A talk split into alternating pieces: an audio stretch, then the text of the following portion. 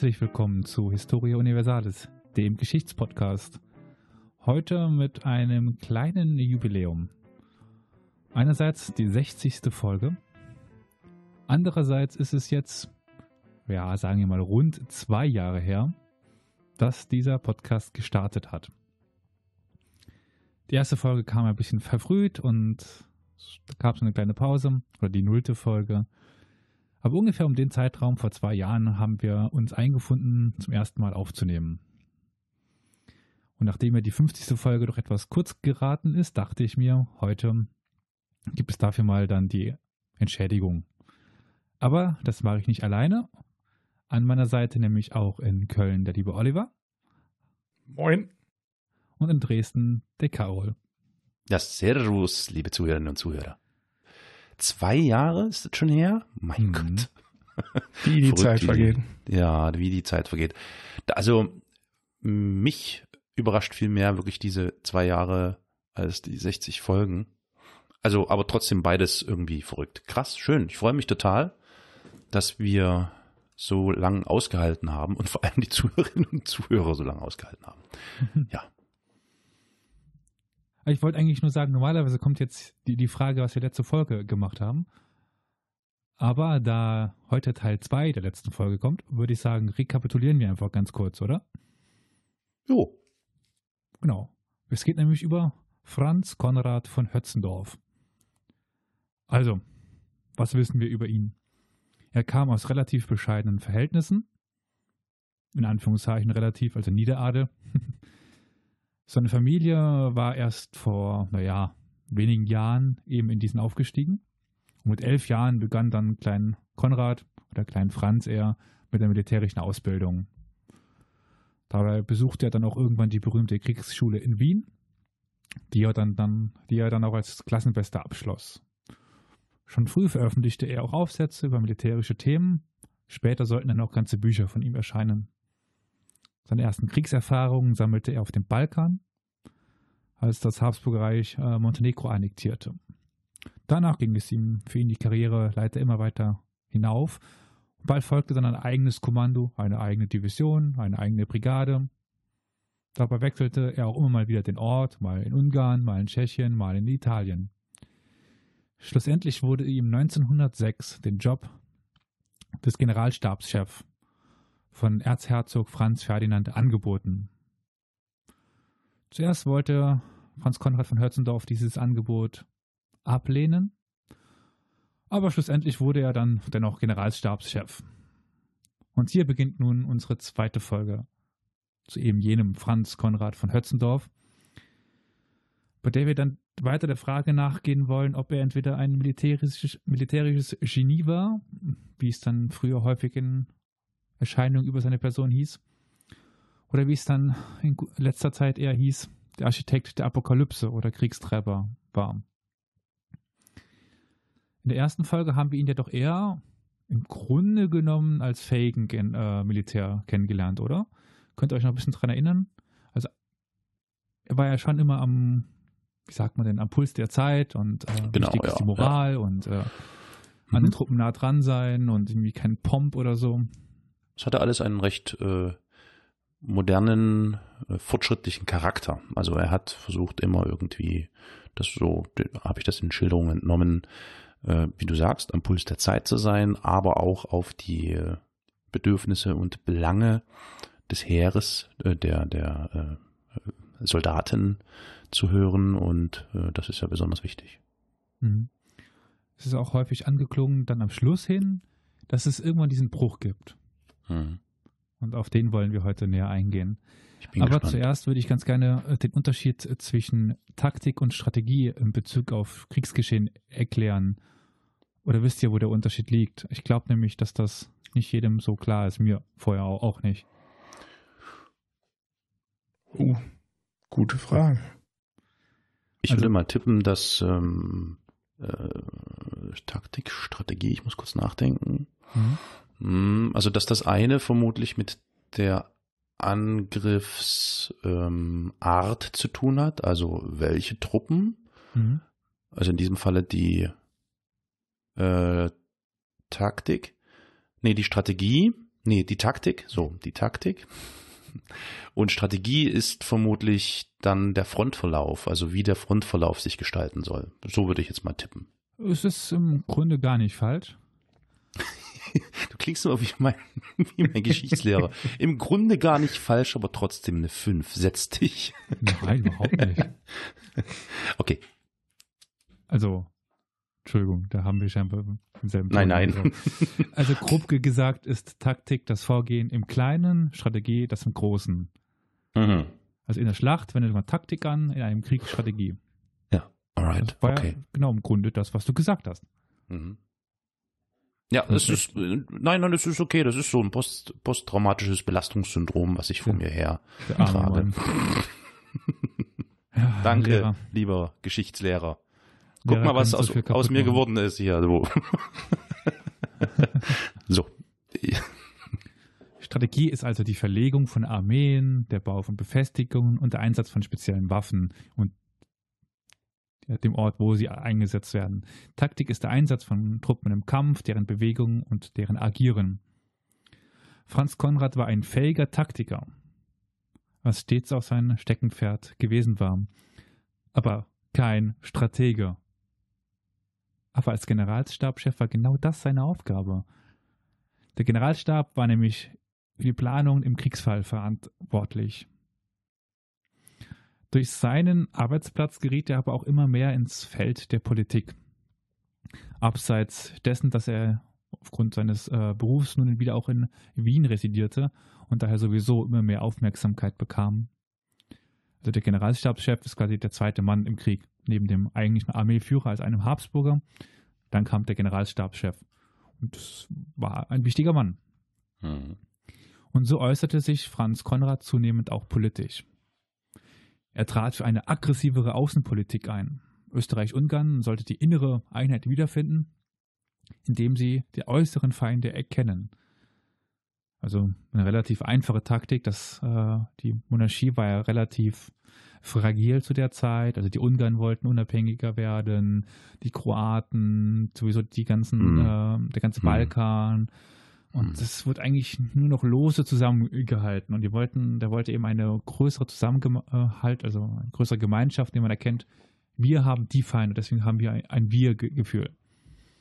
Gibt's ja. Gestatte, mir, gestatte mir die Frage als Unwissender, ich Mhm. hoffe, ich greife jetzt nicht irgendwie vor, aber ist es denn üblich gewesen, dass äh, Mitglieder des Stabs äh, derartige politische Forderungen quasi laut geäußert haben?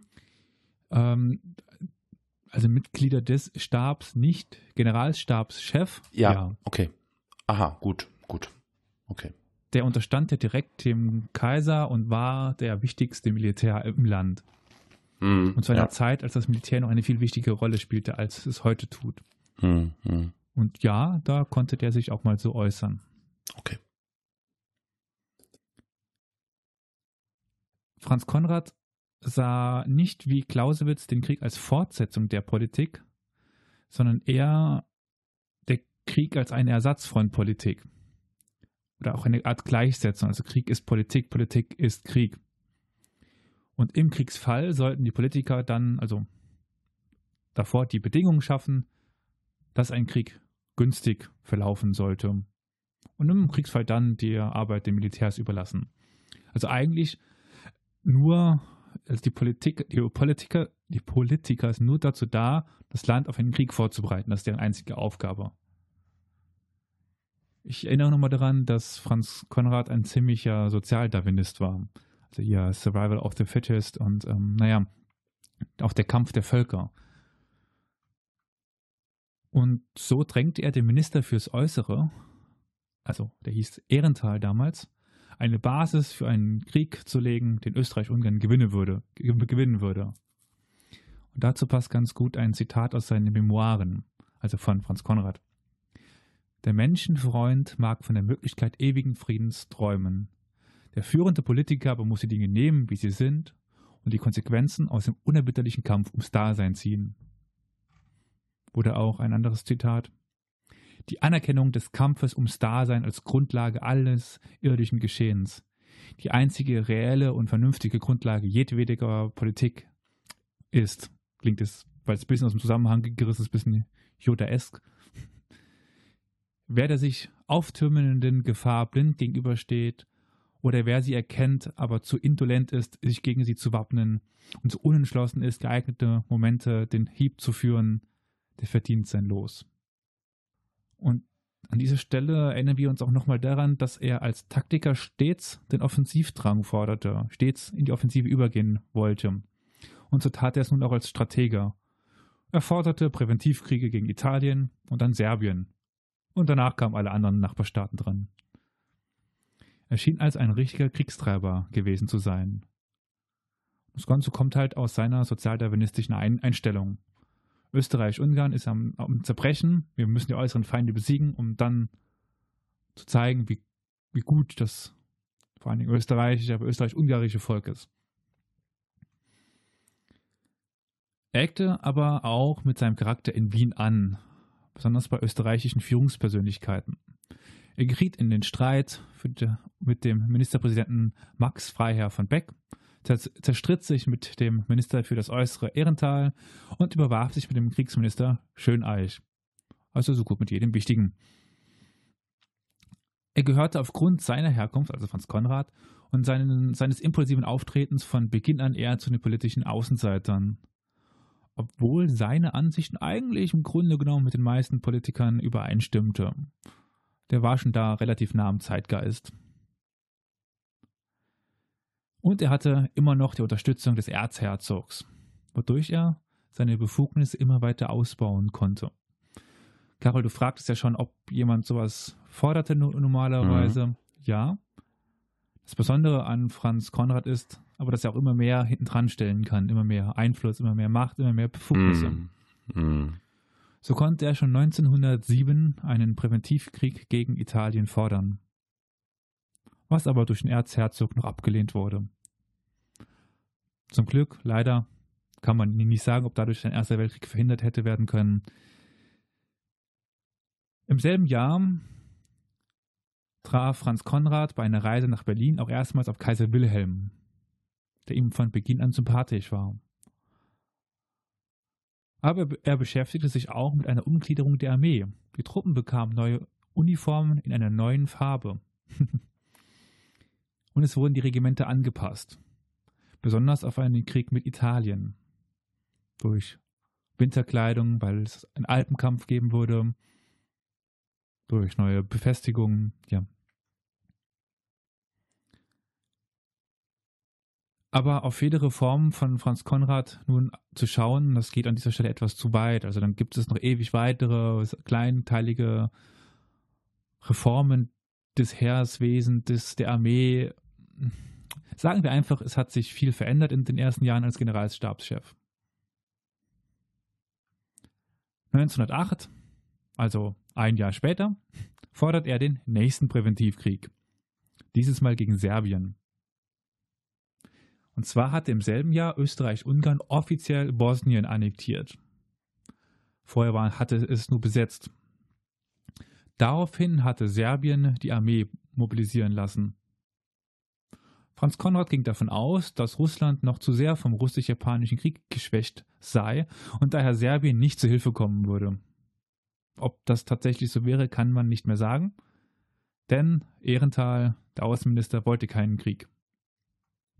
Ihm war erstmal die Annexion von Bosnien wichtiger. Trotzdem mobilisierte Österreich-Ungarn. Ein Krieg stand schon im Raum, aber Deutschland intervenierte und stellte Russland ein Ultimatum mit der Bekräftigung, dass sie Österreich-Ungarn beistehen würden. Daraufhin nahm Russland seine Unterstützung für Serbien zurück, woraufhin wiederum Serbien demobilisierte und versprach, ihre Ansprüche auf Bosnien fallen zu lassen. Österreich-Ungarn wiederum bekam Bosnien zugesprochen, dann auch rein völkerrechtlich und vor alle anderen sagten, das ist in Ordnung, zogen dafür aber aus dem Sandschak Novi Pazar seine Truppen ab bezahlte das Osmanische Reich für die Provinz Bosnien. So war die Krise erstmal beigelegt, ließ aber einen zutiefst frustrierten Generalstab zurück. Er wollte den Krieg, ganz klar, hat ihn nicht bekommen. Auch wieder ein Zitat von ihm für diese Zeit. Mit dieser Lösung der Balkanfrage für mich tausende Hoffnungen begraben worden. Auch habe ich damit die Freude an meinem Beruf, also das verloren, was mich seit meinem elften Lebensjahr aufrecht erhielt. Der Mann schien ganz schön auf Krieg aus, oder? Ja, das macht den Eindruck. Ähm, ich frage mich, mit welchem Hintergrund? Äh, also gut, der Hintergrund wird vermutlich die Situation, die äh, in den jeweiligen Regionen sein, aber das kann es ja nicht sein, oder? Oder was, was ist denn der Hintergrund dafür? Also er sah sich jederzeit bedroht durch die außenstehenden Mächte, insbesondere Italien. Gleichzeitig sah er. Warte mal, so, er sah sich oder also er sah sein Land? Sein Land und damit sich. Okay, ja, gut. Nee, hätte ja auch ja. sein können. Das ist ja auch nochmal eine Frage, ob er sich nee. einfach in seiner Machtposition oder so. Nee, okay. Und er sah eben, dass die Serben am Auf, also das serbische Königreich blühte, wurde mhm. größer, mhm. mächtiger. Bevor es für sie eine Gefahr werden hätte können, musste man es zerschlagen. Ja, Noch war die ja, Chance. Ja, so war seine An Ansicht. Seine Ansicht, ja. Ja. ja. Tja, halt immer in der Offensive, ne? Genau. Hm. Und die Armee, also die anderen Generäle, waren auch der Meinung von Franz Konrad. Man hätte losschlagen sollen. Hm. Ist die Frage, wie die Geschichte ausgegangen wäre, hätte man damals Serbien wirklich angegriffen? Lässt sich nicht mehr beantworten. Hm. Russland und Serbien waren nicht auf einen Krieg vorbereitet. Österreich-Ungarn hingegen schon. So wurde zu der Zeit die Armee immer mehr die Armee von Franz Konrad. Da er voller Entscheidungskraft auftrat. Es ist ja häufig so, dass ähm, man einem Menschen folgt, der bestimmt auftritt, der, der zeigt, dass er von sich ausgeht, dass er weiß, was er tut. Der Kaiser Franz Josef hingegen war nämlich eher zögerlich und zurückhaltend und sowieso schon alt und gebrechlich und äh, nicht wirklich resolut in seinem Auftreten. So gab es immer mehr, sagen wir mal, Groupies in der Armee, die äh, auf Franz Konrad äh, ausgerichtet waren. Serbien beendete nach 1908 aber seine Bestrebungen nicht auf das bosnische Gebiet. Im Gegenteil, sie stachelten die bosnischen Serben immer weiter zum Aufstand an. Sie gründeten eine Organis Organisation mit dem Namen Vereinigung, äh, eine äh, Vereinigung oder Tod, die auch als Schwarze Hand oder APIS bekannt ist. Diese führte immer wieder Attentate auf österreich-ungarische Beamte durch und trat für ein Großserbien ein. 1911 kam es dann in Wien zu einer Krise. Und zwar brachte Franz Konrad und Franz Ferdinand den bisherigen Kriegsminister Schöneich zu Fall. Doch sowohl der Kaiser als auch Ehrenthal verhinderten die Neubesetzung durch einen Anhänger Franz Konrads. Also man wollte jetzt auch noch den Kriegsminister auf Spur bringen, aber da hatte der Kaiser etwas dagegen. Ehrenthal, der ja auch ein Kontrahent von Franz Konrad war, bot seine Unterstützung für den neuen Kandidaten mit dem Namen Aufenberg an. Im Gegenzug aber für eine Entlassung von Franz Konrad. Als Aufenberg war ein Schüler von Franz Konrad und äh, Zeit seines Lebens ein enger Freund. Dann hieß es entweder Aufenberg oder Franz Konrad. In den darauffolgenden Wochen ließ dann Erzherzog, ließ dann der Erzherzog, der eigentliche Unterstützer von Franz Konrad, ihn aber im Stich. Zu, zu, dieser Zeit, einfach um das Ganze ein bisschen einzubetten, äh, griff auch Italien die Türkei an und wollte Libyen annektieren.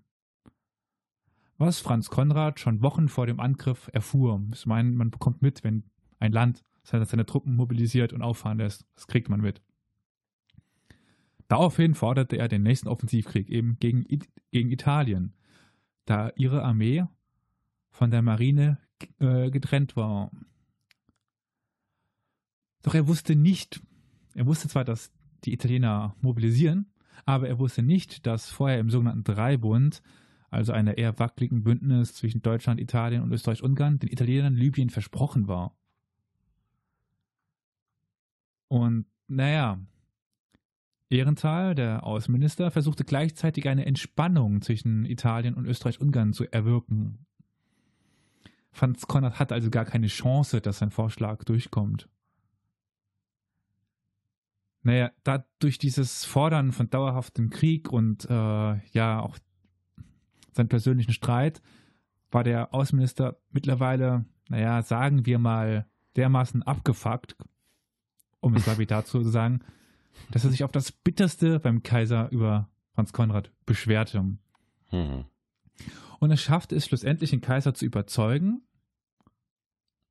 worauf dann ähm, im November 1911 Franz Konrad von Hötzendorf als Generalstabschef entlassen wird. Oh la la. Und damit sind wir am Ende der Laufbahn von Franz Konrad von Hötzendorf, einem Kriegstreiber What? ohne Krieg. Nee, jetzt. Das war's. Scherz. Natürlich äh, sind wir noch nicht am Ende. Oh, du. Denn wie schon so häufig angeklungen, sollte dieser Mann noch eine wichtige Rolle spielen. Ja, eben. Das, äh, das war ja bisher noch nicht so apokalyptisch. Mhm. Ja, das wäre schon komisch, oder? Ja, ja. Ich meine, ich habe schon in der ersten Folge erwähnt, dass er im Ersten Weltkrieg eine Rolle spielt und nicht nur als Pensionär. Ja gut, aber er ist ja jetzt, ja krass, der ist ja nun raus. Hm, okay. Aber wir haben jetzt eine kleine Pause. Und dementsprechend würde Pause. ich sagen, es ist nochmal Zeit für eine Partie sortieren und ordnen. Ne? Gut. Vielleicht sollte man nochmal für die geneigten Zuhörerinnen und Zuhörer wiedergeben, wie die Regeln des Spiels aussehen. Ich versuche das mal einigermaßen verständlich wiederzugeben, weil ich das Gefühl hatte, als ich das äh, im Nachhinein dann beim Schnitt so hörte, dass das für Außenstehende wahrscheinlich etwas missverständlich rübergekommen ist. Das tut mir leid, danke für den Hinweis. Nein, nee, nee, das tut, nee, ist ja nicht deine. Nee, wir haben einfach so ge- geredet, wie uns der Schnabel gewachsen ist, Mhm. aber nur weil wir es eben vor uns haben und sehen, diejenigen, die uns jetzt zuhören, eher nicht. Der Olli und ich, ähm, wir haben von äh, Elias ein äh, Blatt vorgelegt bekommen mit einer Überschrift mit verschiedenen Namen und unter den Namen dann die Zahlenreihen oder erstens bis zehntens aufgelistet. Und in der Mitte dieser Zahlenreihe steht die Ziffer 5 oder fünftens und dort steht der Name Franklin D. Roosevelt. Ihr könnt euch denken, worum es da geht. Da geht es jetzt hier bei diesem Quiz um amerikanische Präsidenten und Olli und ich sind jetzt, wie auch beim letzten Mal, angehalten, ähm, sozusagen aufsteigend nach ähm, zeitgeschichtlichem ähm, oder Zeitpunkt der Aktivität der jeweiligen Person, diese dann zu setzen. Also, ähm, was weiß ich, ich gucke mal, ob ich hier einen Namen finde, der hier nicht steht. Ja. Ja, genau. Donald Zum Beispiel was wolltest Donald? Trump, genau. Donald Trump, aktueller US-amerikanischer Präsident, müsste dann folglich in der Reihe von 1 bis 10 auf der 10 stehen. Logisch. Ja, So, ähm, also ne? wir haben als Referenzpunkt momentan Franklin D. Roosevelt. Ja, genau. Und ihr müsst momentan ganz am Anfang einfach nur sagen, ist er ein neuerer Präsident oder ein älterer Präsident. Ihr müsst nicht direkt sagen, er ist auf der 10, sondern ihr müsst einfach nur sagen, er ist Genau. Geschichtlich neuer als Franklin D. Roosevelt. Und so füllt sich dann langsam aber sicher die Zahlenreihe von 1 bis 10. Genau. Und am Schluss Ja. steht, wie würde er dann, so viel kann man ja verraten, auf der 10 stehen. Wenn Richtig. er denn dabei wäre, weil es gibt keinen neueren. Ist ja natürlich aber auch nicht.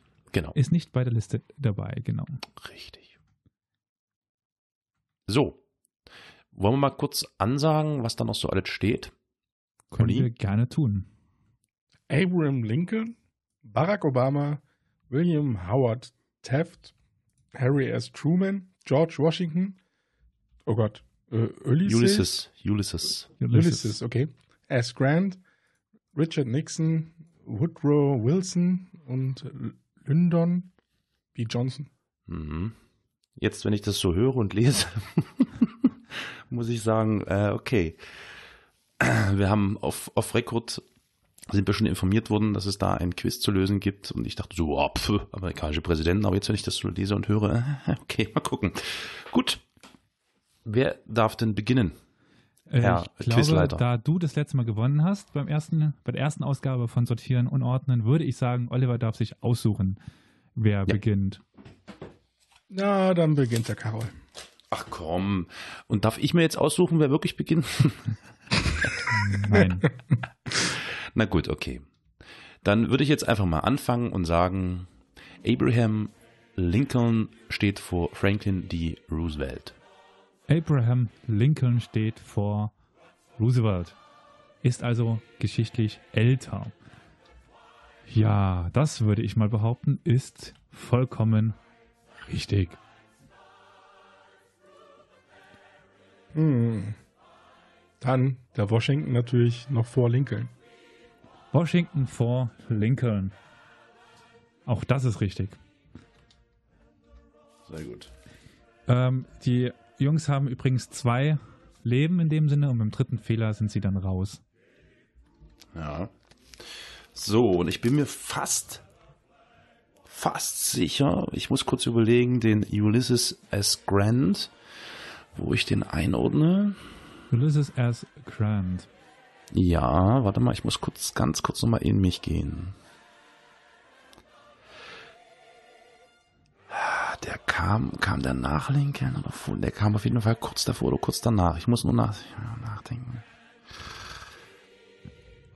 Äh, der müsste vor Lincoln gewesen sein. Oder andersrum, na doch, ja, also vor Lincoln. Zwischen Washington und Lincoln. Zwischen Washington und Lincoln sagst du? Ja. Ulysses S. Grant. Mhm. Oh, mach's nicht so spannend, Alter. Weißt du's, äh. Olli? Nein. Okay. Grant hat regiert Jetzt sag's doch. vom 4. März 1869 bis zum 4. März 1877. Also? Ein gewisser Herr Lincoln hat vom 4. März 1861 bis 65 Ah, fuck. regiert. Scheiße, doch danach. Ah, Mist, da war's danach. Ja, gut. Shit. Okay. Du, du, du. Und damit habe ich jetzt schon mitgeteilt, wo der ist. Hätte ich vielleicht nicht machen sollen, aber egal. Jetzt wisst ihr zumindest, äh, äh, Olli, wen nimmst du? Hm, der Grant. Brand. Dann zwischen Lincoln und Roosevelt. Uh, Fuck. Ja, Mann. das, das ist ja Quatsch, oder? Nehmen wir doch direkt den nächsten, wenn du schon gesagt hattest. okay, wenn du es so machen willst. Dann nehmen wir den Nixon doch einfach nach Roosevelt. Ach, Roosevelt Nixon. Das ist äh, richtig. Gut. Dann machen wir jetzt mal Truman. Truman, ja. Harry S. Äh, Truman. Wofür steht eigentlich dieses S immer? Harry S. Hm. Wo willst du den denn? Ähm, das war halt eigentlich was doof. Nee, ich lass mal den Olli sterben. Also mit sterben. Ich sage, dass, äh, na, äh, das, äh, ähm, ich mache jetzt einfach Barack Obama der Einfachheit halber erstmal. Der logischerweise, äh, was hat er jetzt, Elli, äh, Olias zuletzt gesagt? Du willst Nixon, einen ne? Anschluss setzen, nehme ich mal an. Nee, ja, ja, ja klar, klar. Mhm. Richtig. Das ist nicht fair. So, wir haben Oh. Washington, Grant, Lincoln, äh, Franklin D. Roosevelt, Nixon, Obama. Bin ich da richtig oder habe ich den Grant gerade bei mir falsch aufgeschrieben? Genau, den Lincoln, äh, Grant Washington, falsch Lincoln, auf, auf, Grant. aufgeschrieben. Mhm. Ja. Lincoln, Grant, ja. Äh, Grant. Na, Olli, na. Roosevelt, Nixon, Obama. Das war nicht nett von dir. Ich weiß. Oh Wisst Mann. ihr, äh, äh, So sind wir Sachsen. Wisst ihr, wann Franklin D. Roosevelt dran war? ja, so. Roosevelt müsste so Anfang des 20. gewesen sein, aber ganz Nicht zu genau. verwechseln übrigens mit Theodore Roosevelt. Ach du Fuck.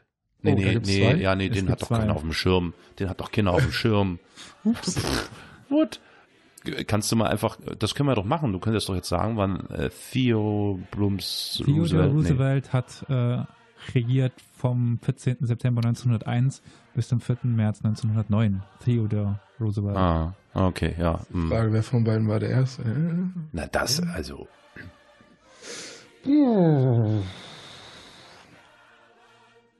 Boah, ähm, Boah, die anderen Namen sagen mir gar nichts. Also Truman sagt mir ja noch was vom Namen her, aber. Und Lyndon B. Johnson sagt ja auch nichts. Und nee, Nixon muss, hat man schon. Muss ich gestehen, sagt mir gerade nichts, nee. Oh. Aber ich würde den Truman einfach mal Du kannst hier noch einen Joker ziehen, wenn du Roosevelt willst. packen. Willst du noch einen Joker ziehen, oder? Naja, ich bin ja schon eins in Führung. ey. Nehmen wir den Truman einfach mal nach Roosevelt. Truman. Harry as Also zwischen Nixon und Hm? Roosevelt. Bitte, bitte, bitte. Franklin D. Roosevelt regierte bis zum 12. April 1945.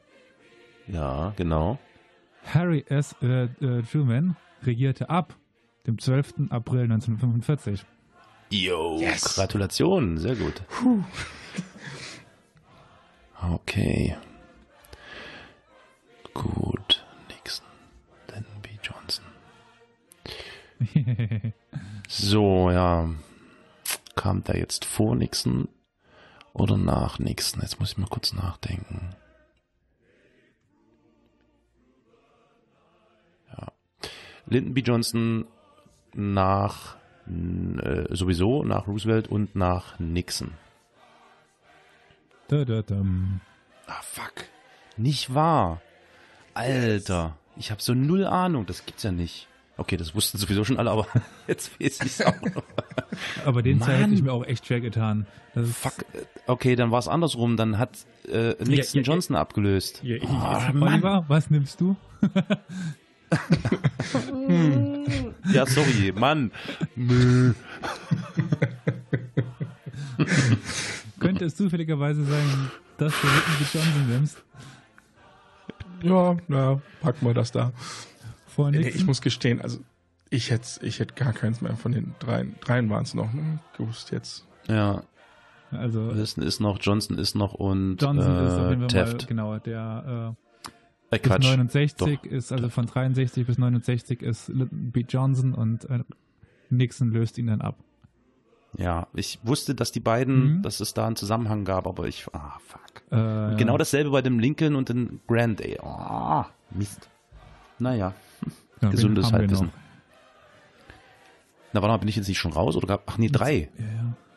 Ah, das ist ja geil. Das ist ja Woodrow geil. Wilson haben wir noch nicht. Ich habe Joker, hast du gesagt? Ja, ich kann ja Tipps geben. Also Deft und der Wilson. Hm. Äh, ich bin dran, oder? Ja, ja. Herr Olli. Ist ja gut. Du brauchst überhaupt nicht so rumstinkern, du bist noch in Führung. oder? Ähm, so, Woodrow Wilson, Woodrow Wilson, Woodrow Wilson, Woodrow Wilson. Woodrow Wilson. Wie gesagt, muss kurz nachdenken. gerne auch noch einen Tipp Warte mal, ich ich will mal ganz kurz. Roosevelt, dann kommt Truman. Ich würde, ich habe im Gefühl, dass Wilson.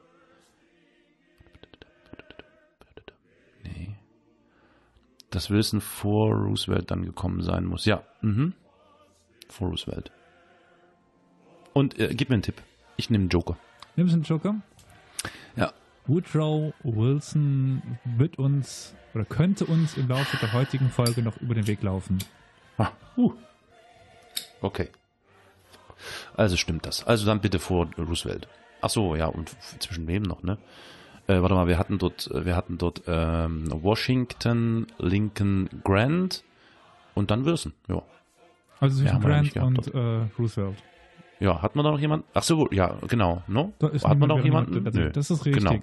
Ja. Woodrow Wilson war der amerikanische Präsident äh, während des Ersten Weltkriegs. Ah, okay. Mhm. Gut, hätte ich nicht gewusst. Also von 13 Alles bis klar. 21. Woodrow Wilson. Meine Fresse. Und jetzt fehlt So. eigentlich nur noch Taft. Und wenn Puh. ja Olle den jetzt schafft, hat er ge- gewonnen. Wenn nicht, jetzt unentschieden und dann könnte Caro denn noch- unentschieden? Ich habe doch gar nicht falsch beantwortet. Ja, noch nicht. Ja, aber er hat schon zwei falsch beantwortet. Ach ja, stimmt. Zwei? Ach Menno. Ja, Stimmt. na klar. Mhm. Ja, Den, den alles gut, Ulysses und. Du hast hm. gewonnen. Willst, willst du noch lösen? Ach, komm, gib mal einen Tipp ab, let's Genau. los. Äh, Also ich William würde auf jeden Howard Fall. Taft. Äh, Ja. Guck mal gerade, was ich da als. Äh, Achso, ich meinte eigentlich Olli mit dem Tipp ab. achso. Ja? Entschuldigung, Olli. Also ich würde ihn schon mal vor Roosevelt verorten. Soll ich schon Feedback geben? Karol? Ja, wenn ich ja noch einen, so einen Joker habe, dann nehme ich den nochmal. Äh, Was sagt der Joker? der Joker, ich muss noch gucken, was mich. Der Joker blättert. Der Joker blättert, was er so als. Äh, er war Teil von äh, den Freimaurern. Muhahaha. Ah, okay. Nee, das mhm. ist kein ordentlicher Tipp, würde ich mal so behaupten. Naja, boah, ähm, ja, Hätte gut. ich mal zugehört, ne? Stimmt, also stimmt. waren die Freimaurer und so, ne? Aber Na, die sind ja immer noch. Also so, das ist ja das Problem. Ja, das ist. Äh, ja gut, aber wenn ich ihn ja schon für Roosevelt verorte, dann Hm. also, Oh, Mensch. Ja. Also im Prinzip geht es ja nur darum, ist er vor Grant oder nach Grant? Oder? Genau. Ja. Bum, bum, bum. Ich tippe mal Wir haben vor Fotos Grant. von ihm. Dann tippe ich nach. Genau. Er ist nach Grant. Und zwar äh, b- b- b- b- b- äh, 1909 bis 1913. Damit bekanntlicherweise der Vorgänger von äh, Woodrow Wilson. krass. Mann, Mann, Mann. Damit haben wir Washington, Lincoln, Grant, Taft, Wilson, Roosevelt, Truman, Johnson, Nixon und Obama. Habt ihr auf dem Schirm, wer die kürzeste Präsidentschaft hingelegt hat? Nee. Das würde mich interessieren. Ich glaube, ich glaube sogar, dass es ganz am Anfang irgendwer Also war. Die John sind F. relativ Kennedy schnell. Kurz nur. Ja, okay, gut, das, ja stimmt. Wann, wann, wann ist der denn War nur drei Jahre. äh, oder so. getötet worden, ermordet worden? John Adams ist hier von. Nee, das war kürzer. Ich meine, ich meine, ich meine im Kopf zu haben, kürzer als drei Jahre. Das war wirklich echt ziemlich Ja, kurz. 41 bis 41 lese ich hier gerade. 4. März bis 4. April. Wer war das? William Henry Harrison. Ach du Gott, kennt ja kein Mensch. Ach so, na, das wird irgend so ein Vize gewesen sein, der irgendwie mal eingesprungen ist wegen irgendwas. Vermutlich. Naja, Steht ist doch egal. einem kurzen Ding dabei. Aber der war Hm. halt äh, 1841. ja. Ach, 18, ach, 1841. Ach so, ach so. Ja, okay. Ja, genau, das, das hätte ich nämlich Den eher Grund gedacht. weißt jetzt nicht, äh, oder hast du den gelesen? Na, Äh, b- b- äh, der ist eigentlich Anschlag, gestorben. ja. Ja, die, Okay. also diese, das habe ich, genau, also die Ja, genau. sind da so in der Zeit von Lincoln und Co. sind die da alle relativ schnell über die Klinge gesprungen. Es So ganz unerwartet. Mhm. Äh, mit Ja, einem okay. Monat war die Präsidentschaft die kürzeste der US-Geschichte. Krass. Und der Grant, ist der nicht irgendwie, äh, ist der nicht irgendwie eines krassen Todes gestorben? Ach, ich Wie weiß es nicht mehr. Naja. Hm. Äh, muss ich auch mal gerade nachschauen. Äh, da, da, da, da, da haben, wo hab ich den schon wieder übersprungen, den Grande. Liebe Grüße in die USA. Liebe Grüße. Wie ist er denn ge- gestorben? Der ist zumindest mal später gestorben, als also Ulysses S. Grant ist nicht äh, während seiner. Ach so. Ah, nee, okay, dann habe ich das verwechselt mit irgendeinem. Na gut. Innenpolitik, Außenpolitik nach der Präsidentschaft. Äh, pf, Kehlkopfkrebs. Okay, das meinte ich nicht. Okay. gut. Gut. Ja, Oliver, Gratulation. Man merkt doch deine Affinität zum, äh, zu den Ja. US of A. Genau. Aber Mehr Glück als Verstand. ja, US of A. Ja, stimmt. Ich finde es aber, also mir sagten tatsächlich alle Namen was, aber es gibt halt immer so ein paar, die halt irgendwie total Banane sind. Also äh, Banane ist der richtige Franklin ja, Ausdruck. Pierce. Den Namen könntest du mir sagen, ich würde ihn niemals als Hm. Präsident zuordnen. Niemals. Hm. Benjamin Harrison. Hm. Ja. Okay. William Okay. McKinney. Ja. Wenn es dann aber moderner wird, dann kommt irgendwann die Erinnerung hoch. Herbert Mm, Hoover, ja. Roosevelt, Truman, Eisenhower, Kennedy, Johnson, Nixon, Mm, Ford, mm, Carter. Reagan. Bush, Clinton, Bush, Obama, Trump. Ja, genau, das pendelt hin und her und hin und her und Ja. irgendwann wird das dann. Aber kommen Ja. wir von den großen Männern zurück zu Franz Konrad. Aus den USA nach Austria. Nach Wien. Äh, nach Wien, ja. Zu Beginn der Folge hatte er ja seinen Job als Generalstabschef angetreten. Danach reformierte er erstmal die Armee, um als ewiger Kriegstreiber dann abzutreten und zweimal einen Krieg gegen Italien gefordert zu haben und einmal gegen Serbien. Er trat aber auch in den Konflikt mit den Kriegsminister und den Außenminister und ja, ver verlor schlussendlich seinen Job. Er wurde aber nicht arbeitslos, äh, sondern wurde Armeeinspektor. Sein ehemaliger Schutzherr, der Erzherzog Franz Ferdinand, war scheinbar auf den Deal mit Außenminister Ehrenthal eingegangen, der im Gegenzug für die Entlassung Franz Konrads die Ernennung des neuen Kriegsministers Aufenberg unterstützte. Aber bisher habe ich noch einen Aspekt aus Franz Konrads Leben weggelassen, der hier jetzt vielleicht noch einmal äh, nach seiner Entlassung ja, äh, erwähnt werden soll und der auch zu seiner Entlassung beigetragen haben könnte. Das ist unklar. Auf den würde ich jetzt gern eingehen, aber dafür muss ich zurück in das Jahr 1907 springen. Zwei Jahre nach dem Tod seiner Frau Wilma. Dieser bekanntlich an Krebs verstorben. Als Generalstabschef hatte Franz Konrad eine Menge gesellschaftlicher Verpflichtungen, die ihm eigentlich ziemlich verhasst waren. Die ewigen Treffen und Etiketten und ja. Seine Mutter musste ihn immer wieder überreden, sich in die Gesellschaft zu begeben. Doch eines Abends veränderte sich das Ganze.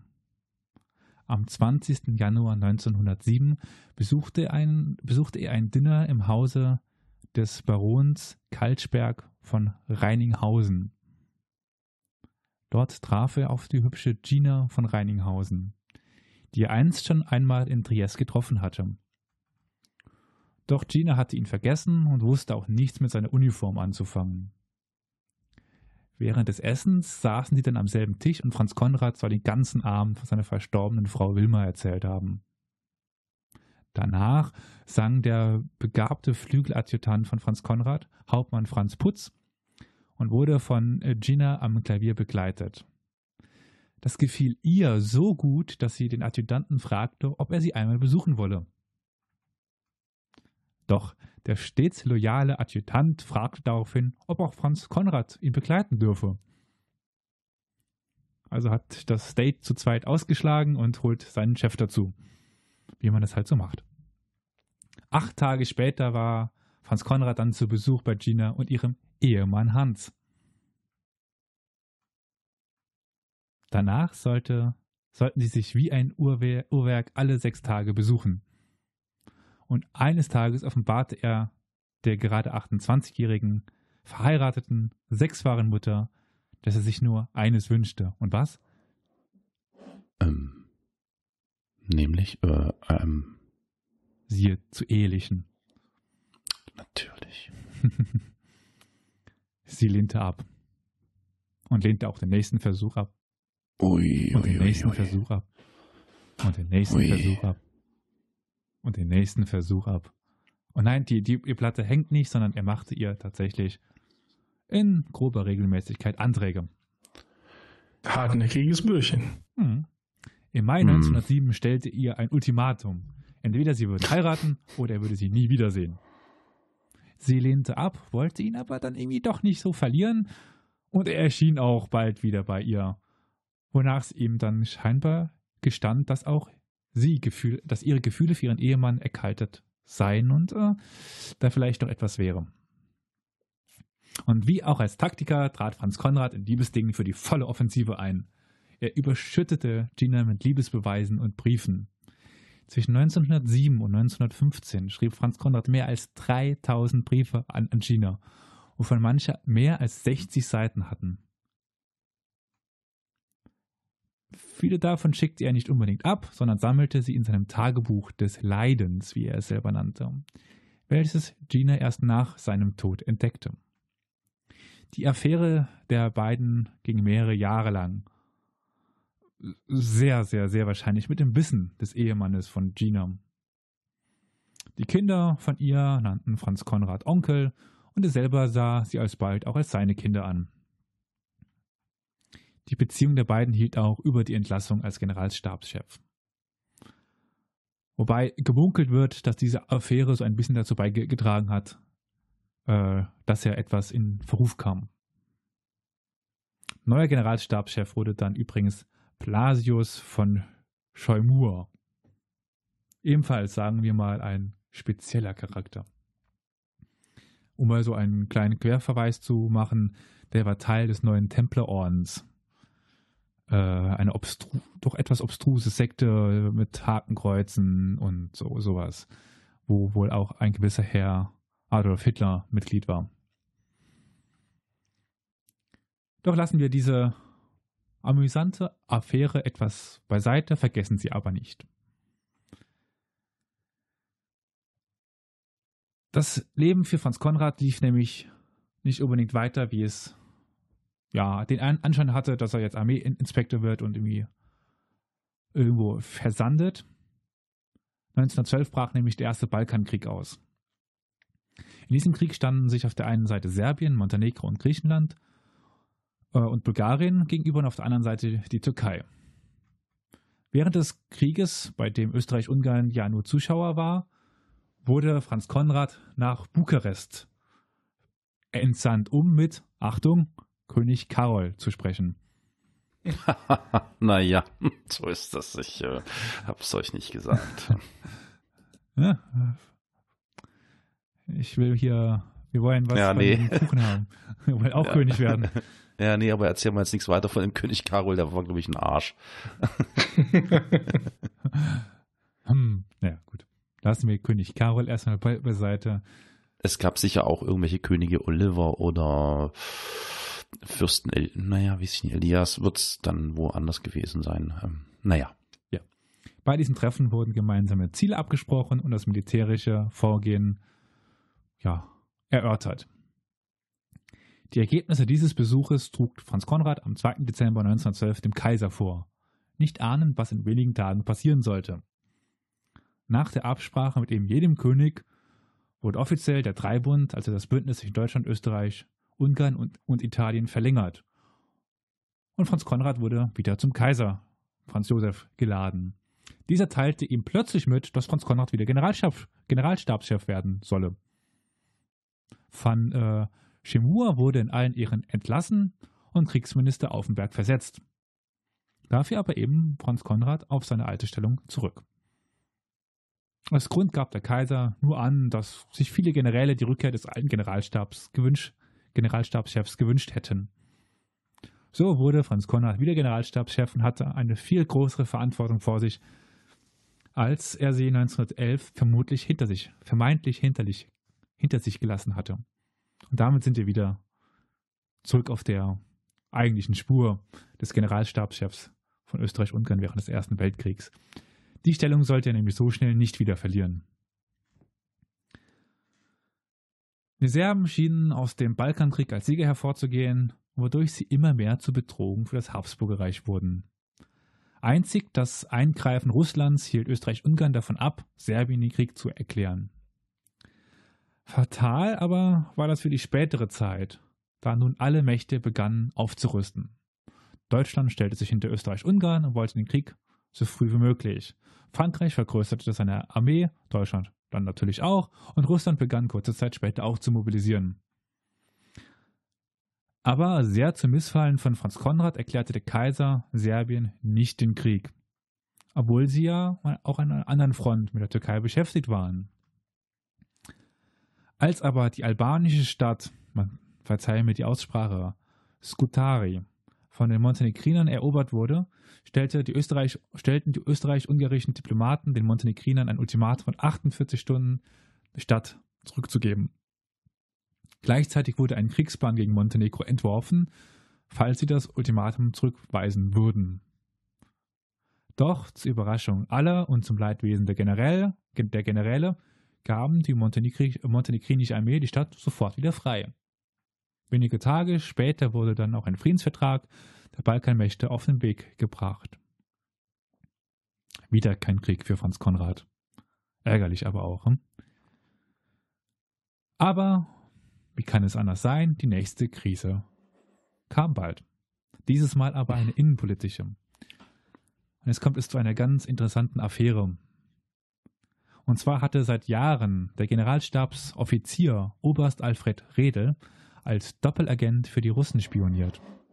Uh. Er war in dieser Zeit sogar Chef der Gegenspionage geworden, hätte sich also selber finden müssen. Die Seiten hatte er wahrscheinlich gewechselt, da sein Aus, äh, um sein ausschweifendes Leben zu finanzieren. Und da er erpressbar geworden war, da die Russen Beweise für seine Homosexualität hatten. Und in der damaligen Zeit war das äh, ein Mittel, um jemanden zu erpressen. Nachdem die Polizei Redel bei einer Geldübergabe abgefangen hatte, verhörten ihn die Offiziere noch in derselben Nacht auf seinem Hotelzimmer und ließen ihn dann alleine mit einer Pistole zurück. Auf Befehl von Franz Konrad. Man wollte keinen Prozess gegen einen Generalstabsoffizier in der sowieso schon durch den Balkan, durch die Balkankrise aufgeheizte Atmosphäre führen. Und in derselben Nacht begann Redel mit der zurückgelassenen Pistole Selbstmord.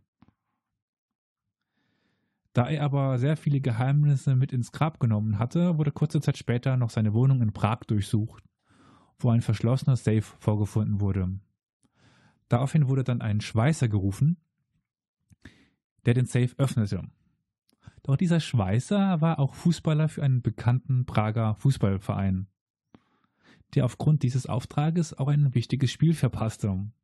Als ein Journalist ihn dann nach dem Grund frage, fragte, antwortet der Spieler arglos mit der wahren Geschichte, dass er für das Militär diesen Safe öffnen sollte. Hm. Der Journalist verknüpfte dann die Geschichte mit der kurzen Mitteilung des Selbstmords von Rede und erhöhte damit den Skandal. Aber Franz Konrad stellte sich vor seine Untergebenen und nahm sie in Schutz. Niemand wurde entlassen, aber noch lange sollte dieser Skandal nachhallen.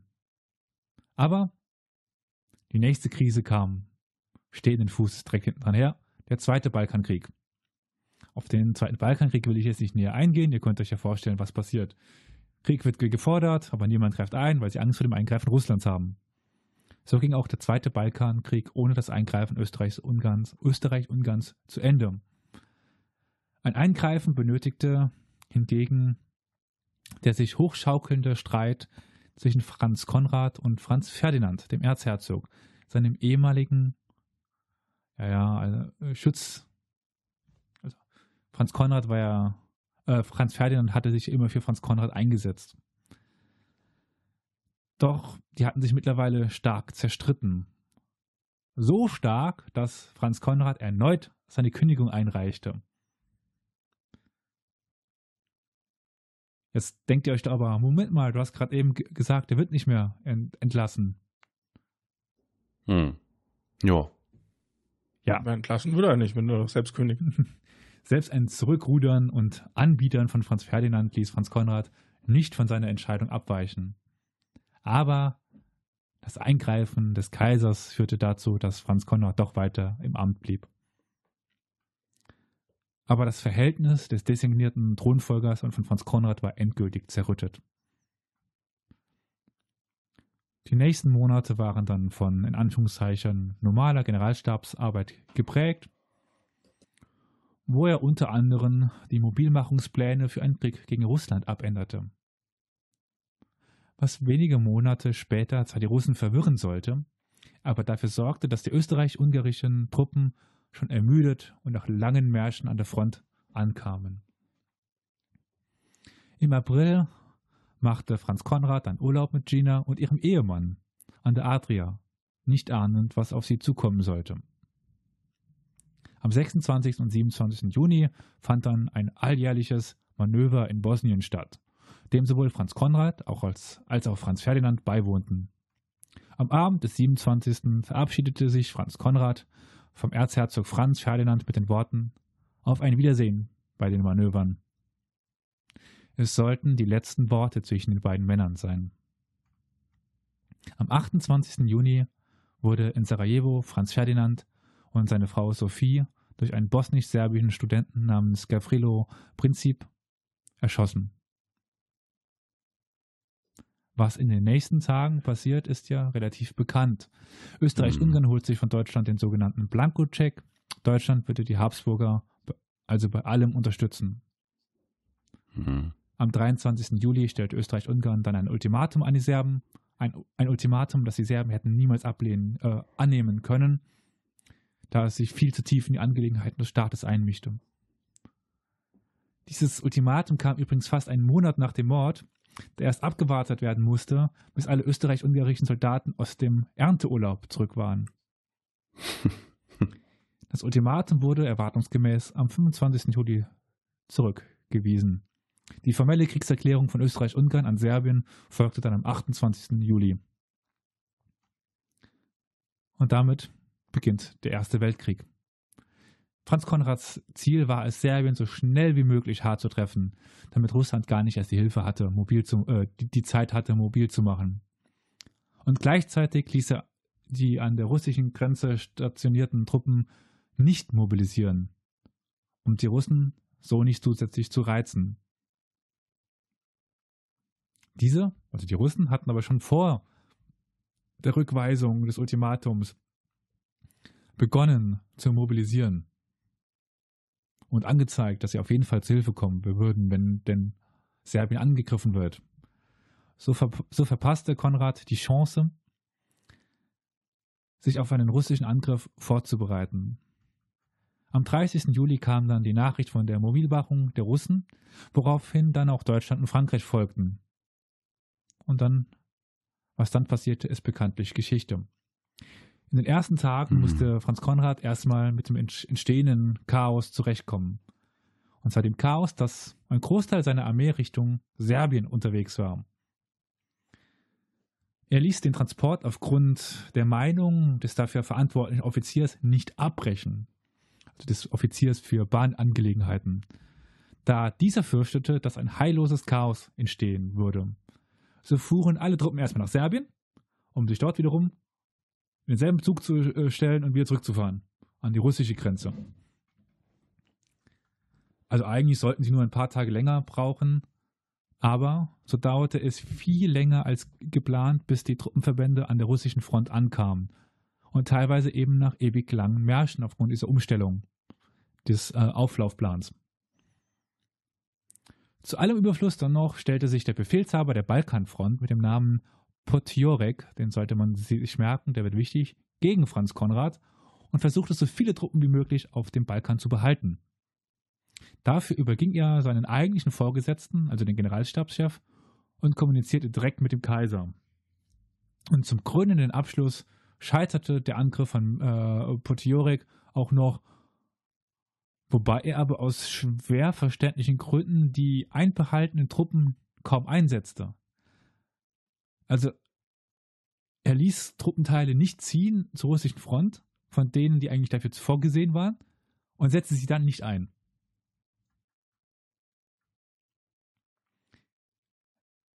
Das nun im Krieg gegründete Armee-Oberkommando, ähnlich so wie die oberste Heeresleitung bei den Deutschen, führte zwar der Jure Erzherzog Friedrich an, dieser überließ de facto aber die Führung seinem Stabschef Franz Konrad. Und damit ist jetzt Franz Konrad ja, der Mann, der in Österreich unten den Krieg führt, im Ersten Weltkrieg. Mhm. Mhm. Auch die politische Führung gibt die meiste Macht in die Hände des Oberkommandos, damit in die Hände von Franz Konrad. In Ungarn hingegen, also das gilt das für Österreich, in Ungarn hingegen regiert weiter Ministerpräsident Istvan Tisca, Tisca, Tisca, wie immer man den ausspricht, leider. Ist mein Ungarisch auch nicht so besonders. Und auf dem Balkan tat das irgendwie de, de facto Potjorek. Und er tat so ziemlich, was er wollte. Zum Glück war Rumänien aber erstmal neutral geblieben. Und Italien, eigentlicher Teil des Dreibundes, hat er zumindest, in Klammern noch, in Klammern zu, nicht die Seiten ge gewechselt, wie Franz Konrad eigentlich befürchtet hatte. Am 16. August verließ Franz Konrad dann Wien in Richtung russischer Front und ich weiß nicht, wie man das ausspricht. Przemysl? Przemysl? Carol, hast du eine Ahnung, von welcher Stadt ich, ich spreche?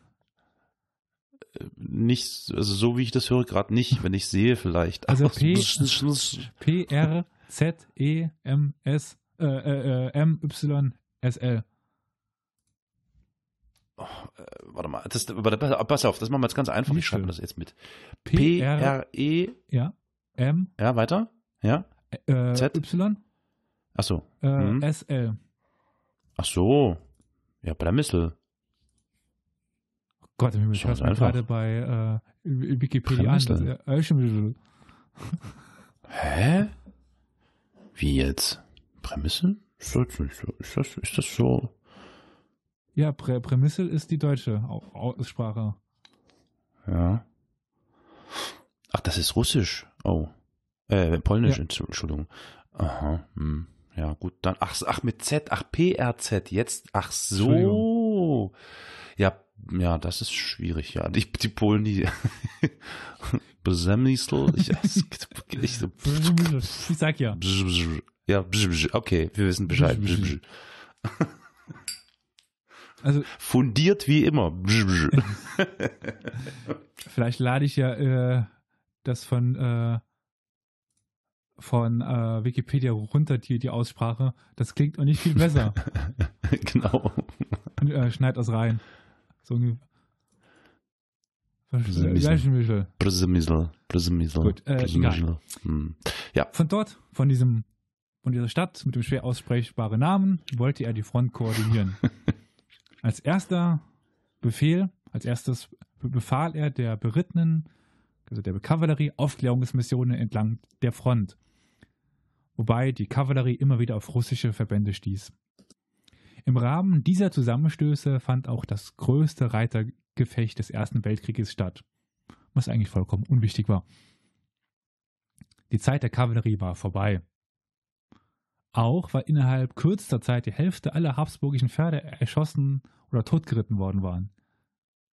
Zu diesen Kavalleristen zählte übrigens auch Franz Konrads, Franz Konrads Söhne Erwin und Herbert. Auf der ähm, Kavalleriekundgebung, auf die ähm, Kavallerie-Erkundigungen folgten nun die Angriffe der ersten, der dritten und der vierten Armee mit Unterstützung von Teilen von der zweiten Armee.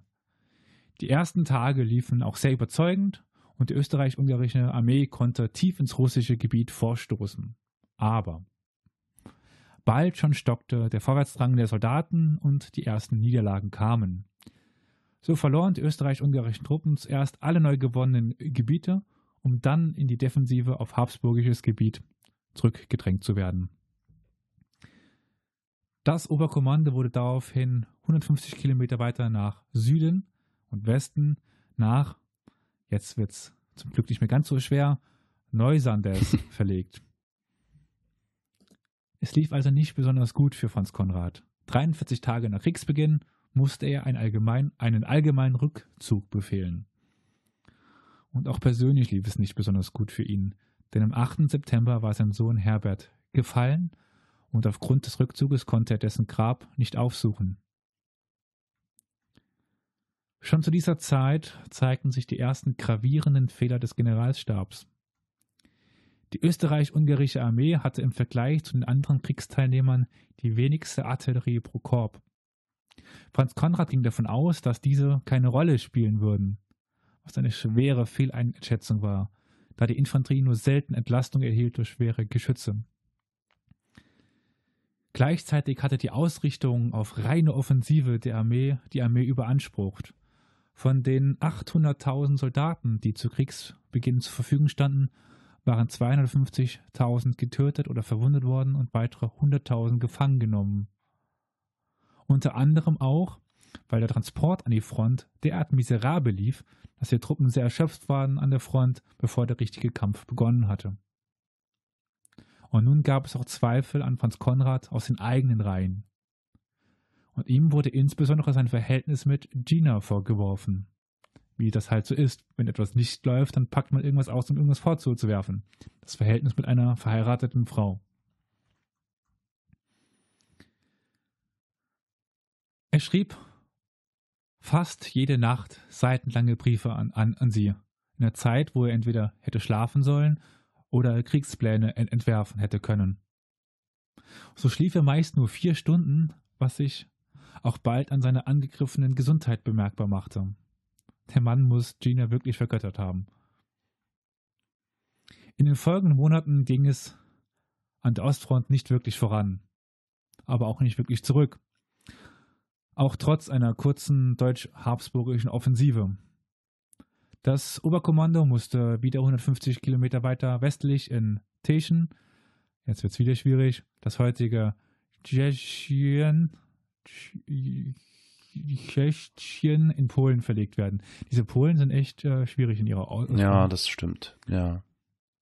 Äh, Teschen finde ich da schon deutlich einfacher. Im Dezember gelang dann ein gezielter Offensiv, äh, eine gezielte Offensive bei Krakau, der Durchbruch durch die russische Front. Ein erster Erfolg. Der dann aber gleich wieder zunichte gemacht wurde, denn die Serben, denn den Serben war es gelungen, Serbien zurückzuerobern, ganz Serbien, und selber in die Offensive zu gehen. Hier möchte ich dann jetzt noch ein paar nicht ganz unwichtige Informationen einschieben. Der Erste Weltkrieg gilt ja, oder ist auch bekannt als Grabenkrieg, oder? Was verbindet ihr denn mit dem Ersten Weltkrieg? Ja, genau das. Also das ist natürlich das Eindrücklichste, mhm. was, was mir im Kopf ist, diese, diese wirklich beängstigenden Bilder von äh, der Situation dort in diesen Gräben und mit diesen Gasmasken. Ähm, ich glaube, es war ja auch wirklich der Krieg, in dem äh, neben den klassischen, ähm, wie heißt es denn, äh, Kampfmitteln äh, dann schon Techniken angewandt wurden, die äh, ja, glaube ich, erstmalig zur Anwendung kamen, ne? Ja, also äh, chemische Waffen und sowas. Äh, ja, äh, richtig, chemische Waffen und äh, ich weiß nicht, wie es im, im, im rein äh, technischen Bereich gewesen ist, ob da noch, also ich glaube da. Wenn du halt den russisch-japanischen Krieg mit, hier, mit einrechnest, da gab es schon ja. Panzer, da gab es Maschinengewehre. Sicher, ja. Also hm. klar, die Panzertechnik wurde extrem ver verbessert, Flugzeuge wurden extrem ver verbessert. Ja, gut, aber das ist gut, das ist jetzt das ist jetzt nichts Besonderes, ja, ja nee. Ich gehe jetzt, wollte jetzt ähm, vor allen Dingen auf den Grabenkrieg mhm. aus. Ja, mh, ja. An der Ostfront und in Serbien war es meist noch ein Bewegungskrieg und kein Grabenkrieg. Hm, hm. Aber, und das ist wirklich ein dickes Aber, die Russen und die Serben verstanden es trotzdem, sich in problematischen Situationen einzugraben. Die Russen hatten diese Vorteile der Taktik im russisch-japanischen Krieg kennengelernt und die Serben in den hm. Balkankriegen. Hm. Franz Konrad hingegen war ein überzeugter Gegner von Schützengräben. So gewannen ja, paradoxerweise die habsburgischen Truppen circa zwei Drittel der offenen Schlachten, um sich trotzdem meist in der Defensive zu, zu befinden. Hm. Es ist paradox, aber dadurch, dass wenn die Russen oder die Serben was verloren haben, haben sie sich ja eingegraben. Haben die Schlacht zwar ja. die Habsburger gewonnen, den Krieg aber in dem Sinne dann eben nicht. Ja, ja, ja. Na gut, aber das verbunden oder auf, auf zu welchen Lasten ging das, ja, ne? Ja, und äh, was sind da für Verluste und ja. Hm. Ja, dazu komme ich gleich. Nämlich dieser Winter 1914, 1915, das ist die sogenannte Karpatenschlacht, war hart.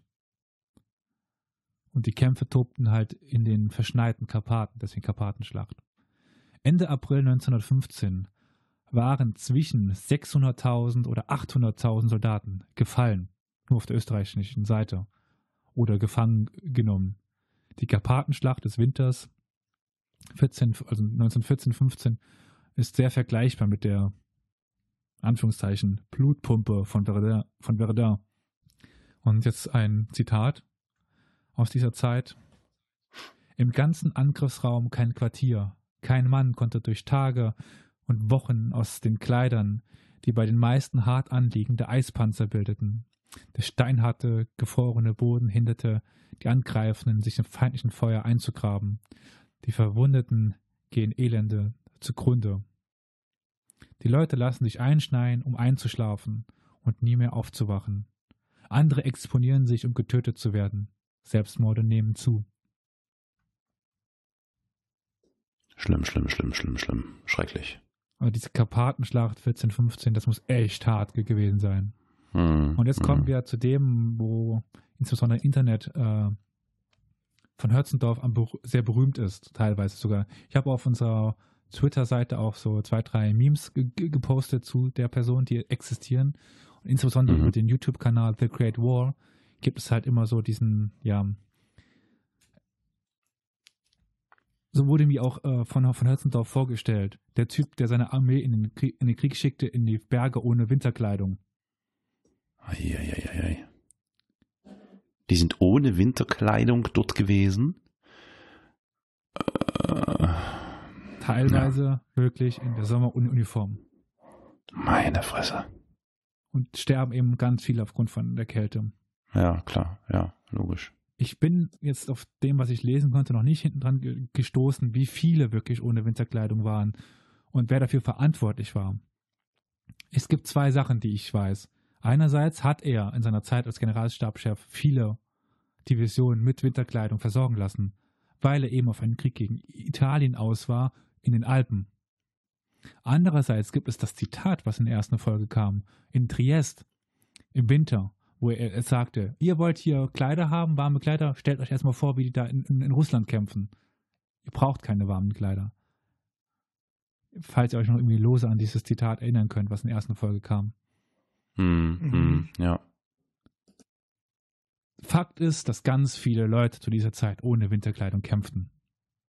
Es mag aber auch an Leuten in der Umgebung von Franz Konrad liegen, die auch bei allem als wirklich keine militärischen Leuchten waren und die äh, für die Versorgung von Truppen zuständig waren und die da, also da ist nicht, das trifft nicht die alleinige Schuld, trifft Franz Konrad. Aber er verlor zusehends den Kontakt zu seinen Soldaten. Früher war, galt er als äh, Soldatengeneral, der stets bei seinen Truppen war und der Kontakt flachte immer weiter ab. In diesem kalten Winter 1914-15 war Fran- Franz Konrad kein einziges Mal an der Front. Kein einziges Mal. Und viele seiner Kollegen folgten diesem Vorbild. So konnten Ich sie wollte gerade gefragt haben, ist dem denn nicht das äh, irgendwie zugetragen worden, dass das, ich meine, das ist ja, der, der Fehler ist doch schon, wie soll ich sagen, war doch schon klar, oder? Als sie die Soldaten dahin geschickt haben. ich habe leider, so gut das Buch ist, was ich gelesen habe, nicht viel mehr drüber lesen können. Mhm. Okay. Ob. Also das ist jetzt nur so ein kleiner Aspekt, den könnte man noch tiefer machen, aber dazu müsste ich noch mehr, mehr lesen. Aber ich habe jetzt nichts Hm. gefunden, ob das irgendwie vorgetragen wurde, hat es irgendwie abgeschmettert mit dem ähnlichen Kommentar wie äh, damals in, in, in Triest. Ich weiß es nicht, muss ich Mhm. zugeben. Aber die Habsburgische Armee wurde nun von Offizieren geleitet, die nicht mehr an der Front waren. Aus dem Hinterzimmer quasi in dem Sinne. Und auch als problematisch sollte sich herausstellen das Verhältnis zum deutschen Generalstabschef Erich von Falkenhayn. Euch sagt jetzt der Name von Falkenhayn wahrscheinlich wenig, oder? Ja, richtig. Gar nichts. Ja, das war, aber ihr werdet später den Generalstabschef kennen. Nehme ich mal an. Aber das war der erste. Und beide konnten sich wirklich nicht ausstehen und traten sehr gegensätzlich auf. Franz Konrad war noch von der alten Schule und setzte entweder Briefe auf oder führte Vier-Augen-Gespräche. Beides waren Dinge, die Falkenhayn nicht ausstehen konnte. Er war großer Fan des Telefons, was wiederum Franz Konrad absolut nicht mochte. Beste Voraussetzung also für eine gute Zusammenarbeit der beiden Verbündeten. Am 7. März 1915 wurde Franz Konrad nach Wien beordert, um dem Kaiser Rechenschaft abzuliefern für den bisherigen Kriegsverlauf. Nur das Wiedersehen mit Gina ließ ihn sich auf diese Reise freuen. Diese empfing ihn dann auch am Bahnhof, verschwieg ihm aber eine wichtige Entwicklung. Am Abend aber offenbarte sie ihm, dass ihr Ehemann Hans von Reinigenhausen die Scheidung wünschte. Für Franz Konrad natürlich ein Geschenk, da sich nun die Möglichkeit ergab, Gina zu heiraten.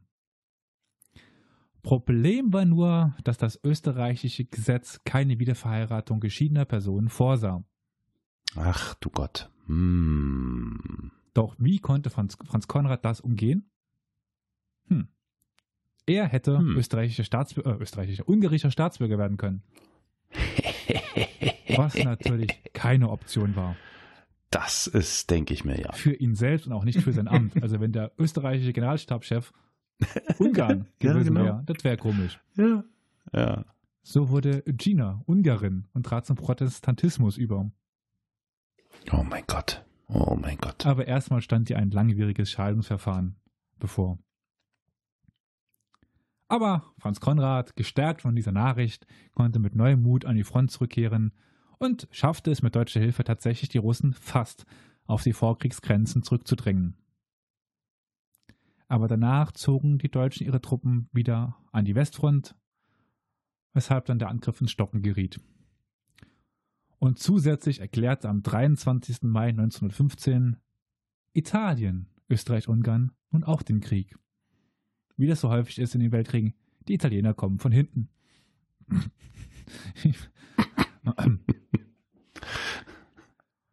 Dieser Schritt war aber nicht überraschend. Aber trotzdem hatte der Generalstabschef nun drei Fronten zu koordinieren: die russische, die serbische und die italienische. Die ersten Schlachten mit den Italienern konnten die österreichischen Verbände aber für sich entscheiden.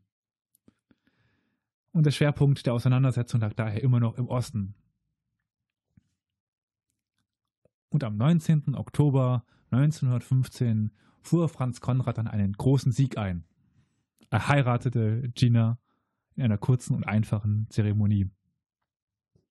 Na da. Er stand kurz vor seinem Ungarin. 63. Geburtstag. Sie war wiederum gerade erst 36 Jahre alt. Naja. Und im Oktober im selben kam dann noch ein Sieg dazu. Serbien wurde mit deutscher und bulgarischer Hilfe erobert, wodurch zumindest eine Front wegfiel. Mittlerweile war aber jeder dieser Siege eigentlich nur noch mit Hilfe der Deutschen möglich. Die, wenn ich es sage, KUK oder die, also die Kuk-Armee, wisst ihr, was das ist? Ja, na, königlich, im Dingsbums hier, ersten? äh, Monarchie, Kaiserliche- kaiserlich, kaiserlich- kaiserlich und königlich Armee. oder so, ja, genau. Ja, ja. Die KUK-Armee war eigentlich nur noch eine Marionette der Deutschen geworden. Deshalb stand auch im Raum, dass Deutschland in Serbien eine deutsche Dynastie auf den Thron setzen würde. Aber die Aufteilung der besetzten Gebiete sollte erst nach einem Sieg gegen Italien verhandelt werden.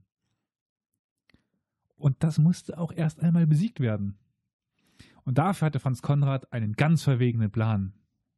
Und zwar wollte er über die Alpen angreifen und nicht über die Ebene bei Triest. Deswegen auch schon die Vorbereitung mit den Alpenkämpfern. Doch war der Winter in den Alpen bisher ein milder ge gewesen, begann nun plötzlich im April ein Schneefall, der sich drastisch steigerte. Bis zu 1,70 Meter hoch stand der Schnee im April. Dadurch wurde der Transport der Truppen doch relativ schwer und kostete die Soldaten sehr viel Kraft. Und rund 600 Soldaten beispielsweise starben an Lawinen. Und unglücklicherweise erfuhr Italien durch diese langsame Truppenbewegung auch die Pläne und konnte sich dementsprechend vorbereiten. So scheiterte der Angriff der KUK-Armee schon wenige Kilometer nachdem er begonnen hatte, führte zu aber erheblichen Verlusten. Ein hoher. Anteil der Verluste war durch Schneefall bedingt. Wie schon in den Winterkämpfen in den Karpaten war der Schneefall Hm. nicht mit einberechnet worden. Im Juni startete Russland dann die sogenannte Brusilov-Offensive, um Italien und Frankreich zu entlasten. Sie sollte für die KUK-Armee verheerend sein. So wurde nur an einem Tag 77 Prozent des ersten Landwehr-Infanterieregiments getötet. Und an einem anderen Tag 57 Prozent der 17. Armee. Verrückt, verrückt, verrückt, verrückt. Eine Unglaublich. absolute Blutmühle. Hm. Nach vier Monaten Blut- kam die russische Blutmühle. Offensive dann zum Stehen, aber hatte circa 400.000 Menschen das Leben gekostet und weitere 400.000 waren in Gefangenschaft geraten. Und auf russischer Seite waren circa eine Million Soldaten gefallen. Viel äh, schwerwiegender für Franz Konrad war aber, dass die politische Führung wegen dieser Offensiven den Glauben an ihn verloren und er dem Deutschen Vertrauen schenkte. So wurde Hindenburg Oberbefehlshaber über die Ostfront oberhalb von Lemberg und Erzherzog Karl nominell über die Front südlich von Lemberg. Aber ihm wurde der Deutsche Segt an die Seite gestellt, der de facto die tatsächliche Befehlsgewalt innehatte. Franz Konrad blieb pro forma noch in äh, Teschen, hatte aber eigentlich nichts mehr zu sagen an der Ostfront. Und gestärkt durch die Erfolge der Russen begannen nun auch die Italiener eine Offensive und die Rumänen stiegen auf der Seite der Entente in den Krieg ein. Der nächste Kriegsgegner. Hat man die Serben besiegt, es kommt da der, der, der nächste. Im September 1916 wurde daraufhin Wilhelm II. Oberbefehlshaber der Vereinigten Streitkräfte, wodurch Hindenburg und Ludendorff, die gerade Falkenhayn abgelöst hatten, auch die KUK-Armee befehligten. Und Hindenburg und Ludendorff sagen euch doch jetzt etwas, oder? Selbstredend, mhm. natürlich, ja. Zumindest so vom, vom, vom Namen her. Ja. Mhm. Die eigentlichen Befehlshaber der gesamten Armee jetzt, von Österreich, Ungarn und Deutschland. Die äh, österreichischen und ungarischen Soldaten bekommen es deutsche Uniformen und deutsche Stahlhelme. Ja, und zum größten Teil entmachtet wuchs auch beim Kaiser der Zweifel, ob Franz Konrad noch der Richtige für diesen Job war, der eigentlich kaum noch Verantwortung hatte, die italienische Front. Und da selbst musste er sich den Deutschen unterstellen. Hm, hm. Schon im September 1916 gab es die ersten Gerüchte, ob Franz Konrad bald abgesetzt würde. Am 17. November hatte er dann eine Audienz beim Kaiser und war erschüttert, als er vom Tod Kaiser Franz Josefs vier Tage später erfuhr. Der neue Kaiser Karl beförderte als erstes Franz Konrad zum Feldmarschall. Das war eine sehr große Ehre, weil er der erste Nicht-Habsburger war, der diesen Rang in den letzten 49 Jahren bekommen hat. Es gab, glaube ich, sechs Feldmarschälle im, Zweiten, äh, im Ersten Weltkrieg bei den Österreichern. Alles Habsburger bis auf ihn. Doch wenige Tage später äh, übernahm Karl selbst das, den militärischen Oberbefehl und verlegte das Oberkommando in die Nähe von Wien. Und es dauerte dann auch nicht lange, bis der neue Kaiser mitteilen ließ, dass er einen neuen Generalstabschef ernennen wolle. Ach so. Neuer Generalstabschef wurde General Arthur Arz, der aber nie die Machtbefugnisse haben sollte wie zuvor Franz Konrad. Der alte Generalstabschef wollte nun eigentlich in den Ruhestand gehen, wurde aber von Karl gezwungen, die Befehlsgewalt über die Heeresgruppe Feldmarschall Konrad in Südtirol zu übernehmen. Also äh, Franz Konrad hat es mehrfach abgelehnt. Mehrfach. Hm. Und irgendwann kam da tatsächlich jemand mit dem Befehl, du gehst jetzt dahin vom Kaiser. Hm. Hm. Das dankt man ihm. So, dass man ihm befiehlt. Ja, das ist wirklich unglaublich. Von Wurzen aus äh, koordiniert er in den nächsten Monaten seinen Frontabschnitt wobei dabei seine größte Schlacht ironischerweise eine Defensivschlacht war. Der Verfechter ewiger Offensive, seine größte Schlacht war eine Defensivschlacht. Politisch hatte sich Franz Konrad mittlerweile von einem überzeugten Anhänger der Monarchie zu einem Deutschnationalen entwickelt. Er glaubte nicht mehr an die Zukunft der habsburgischen Monarchie, sah die Zukunft eher in einem Großdeutschland vor dem Krieg hatte er sich noch sehr stark für die Monarchie eingesetzt. Aber nachdem Kaiser Karl ihn abgesägt hat, spätestens da ist es vorbei mit der Monarchie für ihn. Im Juni 1918 befahl Kaiser Karl eine, wie sich später herausstellte, letzte Offensive, die so schlecht geplant war, dass jede von Franz Konrad dagegen wie eine strategische Meisterleistung aussah die Offensive geriet sehr schnell ins Stocken. Doch für das Scheitern wurde ein Verantwortlicher gesucht. Und selber konnte sich Karl schwer entlassen, ging jetzt als Kaiser eher schlecht. So wurde dann endgültig wenige Tage später Franz Konrad entlassen. Er wurde für den Rest des Krieges Oberst sämtlicher Garden, was eigentlich nur ein protokollarischer Posten war. Aber außerdem wurde er noch in den Grafenstand erhoben, was ihm auf gut Deutsch scheißegal war. Er hat sich, also es gibt ganz schöne Be Beschreibungen, er hat in seinem Leben eine Menge von Auszeichnungen bekommen, diese Orden. Also Hm.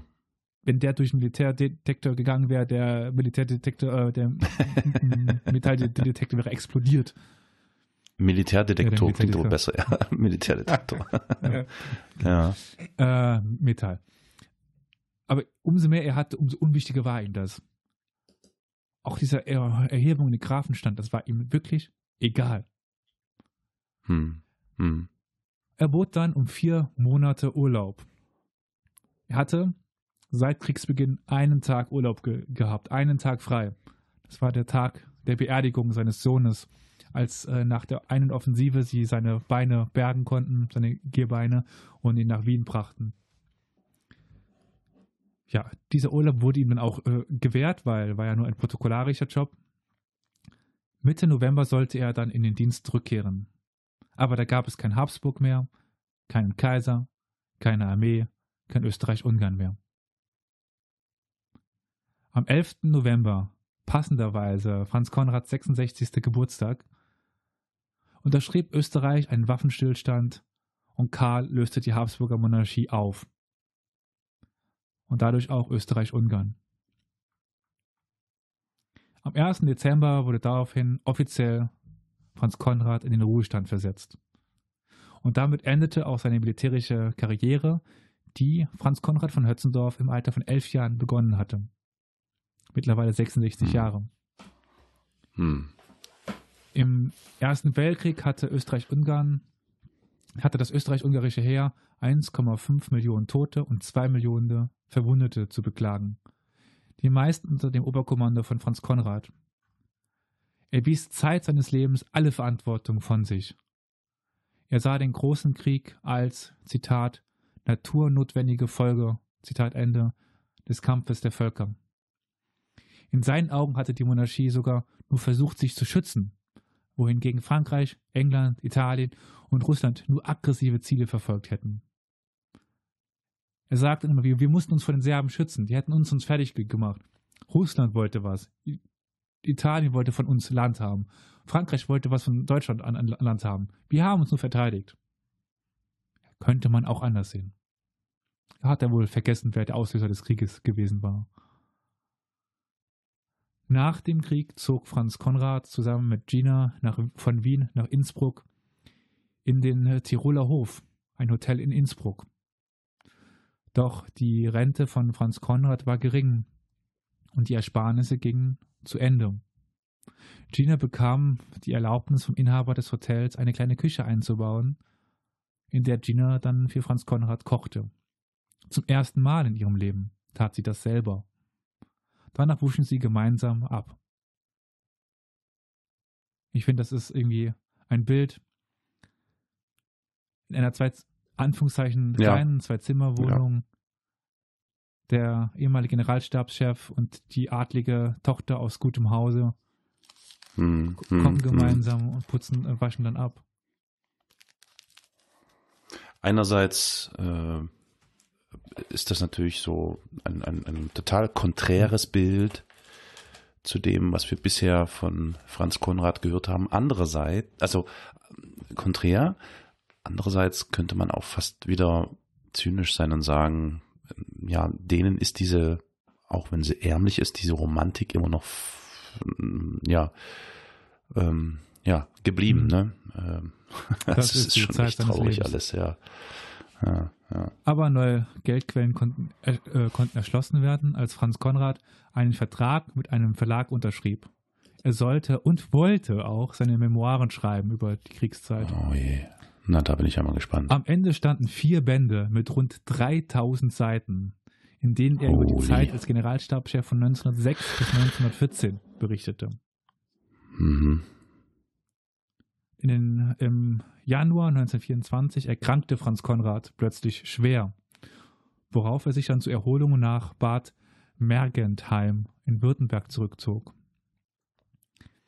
Dort erholt er sich schnell, um aber kurz nach seiner Entlassung wieder einen Rückfall zu bekommen. So verbrachte er den Großteil des Jahres 1924 im Krankenbett.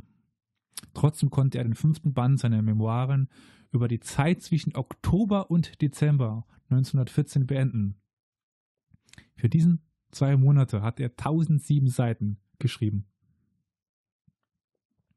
Das Jahr 1925 verlief ähnlich. Darf ich ganz kurz, Entschuldigung, 1925 merken wir uns. Gibt es eine Aussage dazu oder vielleicht ähm, äh, äh, irgendwelche äh, kritischen Stimmen, die sich der Biografie angenommen haben und äh, vielleicht irgendwie ähm, festgestellt haben, dass die Informationen und Angaben dieses Herrn vielleicht äh, nicht zutreffend sind oder abweichend sind von dem, was tatsächlich passiert ist. Also Mhm, weiß, die geschönte Wahrnehmung. Also, ganz viele, deswegen sind es auch viele Seiten, sind unterstützt mit offiziellen Quellen. Also dann Berichte, Mhm, okay. Ja, äh, ja. Mitteilungen. Also er schreibt nicht 107 Seiten selber, nur mit seinem, sondern er Ja, fügt immer 1000, noch mhm. Beweise dazu. Natürlich Ja, ist das seine Sicht und er will sich selber rechtfertigen und äh, lässt dann auch mal das eine oder andere beiseite, was nicht für ihn spricht. Okay. Aber Aber es ist jetzt nicht gravierend genau, es ist jetzt äh, keine. Propagandaschrift und Okay, äh, okay. sondern schon für das, was er schreibt, führt er Belege an.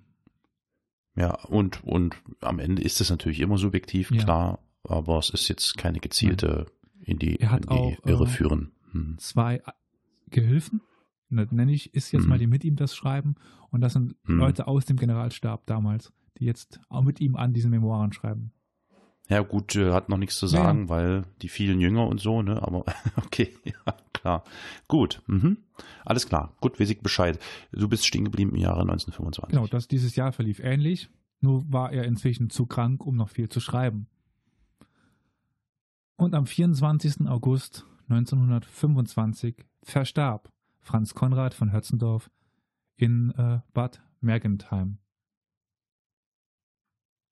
Und damit sind wir am Ende des Lebens dieses interessanten Mannes, Hm. eigentlich des Gegenparts auf österreichischer Seite zu Hindenburg, zu Ludendorff, aber Oh, irgendwie oh. viel unbekannter. Das allerdings, allerdings, ja. Wobei im österreichischen Raum ja nun wiederum nicht. Das kann ich nicht sagen. Ja, ich glaube, der hat schon. Ja, ich Also ich hatte, ich hatte, äh, ja, nach der letzten Folge hatte ich das so noch ein bisschen nachgelesen und festgestellt, dass der schon hier und da eine Statue Ja, stehen ja. hat oder beziehungsweise Erwähnung findet bei den Straßennamen Ja. und so. Also, ja, ja, natürlich, klar. Hm. Abschließend Eieiei. kann ich dann auch sagen, dass Franz, Kon Franz Konrad von Hötzendorf sicherlich nicht besonders geeignet für seinen Job war als Taktiker. Er war aber in meinen Augen nicht so unfähig, wie ich naja, befürchtet hatte und wie ihm halt teilweise nachgesagt wird. Es war oft auch eine Verkettung schlechter Umstände und die ihm Untergebenen, die den Mist bauten, sei es dieser ähm, ja, Bahnoffizier, Hm. der äh, vollkommen falsche Berechnungen aufstellte mit der Bewegung von der Armee. Und ähm, er forderte eigentlich stets, jeder Offizier soll mitdenken. Das war seine oberste äh, Direktive. Schaltet euren Kopf ein und wenn ihr das denkt, das machen wir, dann macht ihr das. Das Problem war nur, die haben es nicht ge- gemacht. Hm. Hm. Und das, also diese Art und Weise, wie er aufgetreten ist, wird ihm dann halt auch zum Verhängnis. Klar, klar. Und diese Sache mit den Winterkleidern während der Karpatenschlacht wächst eben nicht nur auf dem Mist von Franz Konrad, sondern auch auf diesem äh, Bahnoffizier, der wohl eine absolute Ja. War. Ja. Der sich übrigens den ganzen Krieg halten konnte. Wo dann auch wieder die, die Frage ist, wieso hat den Franz Konrad nicht irgendwie entlassen? Wo dann wieder ein bisschen mehr die, die, die Schuld auch bei Franz Konrad liegt. Aber von Schuld wollen wir hier jetzt gar nicht sprechen. Und erst Kaiser Karl, der 1916 übernimmt, schafft es dann, die KOK-Armee richtig in die Scheiße zu reiten an der italienischen Front. Also dem seine Offensiven waren wirklich selten dämlich. Also der lässt über äh, Hügelkämme angreifen auf Befestigungen. Hm. Also Hm. wirklich gegen jeden Menschenverstand lässt er Truppen anrennen. Hm. Aber Hm. zurück zu Franz Konrad, der ja ein ziemlicher Sozialdarwinist war, wie wir immer wieder rausgehört haben. Ja.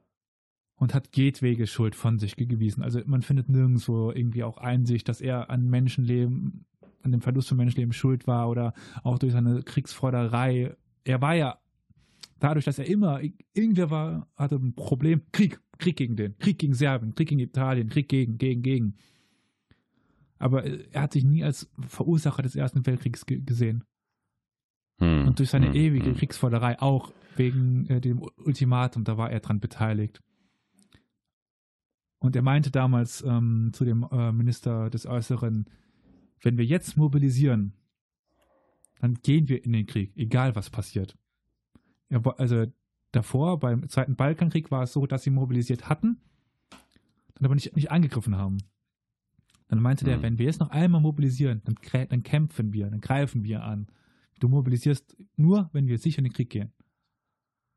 Hm. Und damit hat er dem Äußer, dem Minister fürs Äußere, dem Außenminister alles weggenommen. Also auch die, das Druckmittel, das sie mobilisieren, um dann doch nicht an, anzugreifen. Hm. Also Hm. war er im also er war ein Kriegstreiber, Ja. aber er war kein Ja. ganz unfähiger Ge- General, er war kein ganz unfähiger General, aber vielleicht im falschen Job. Was er aber auch selber sagte. Hm. Also er sieht sich selber Hm. als Taktiker und es ist auch Zeit seines Lebens sagt, er hatte seine beste Zeit als Befehlshaber von Truppen vor Ort. Hm. Und er war gegen seinen Willen Generalchef, Gen- Generalchef geworden. Hm. Er hätte diesen Job vielleicht auch ablegen können, aber das wollte er dann auch nicht.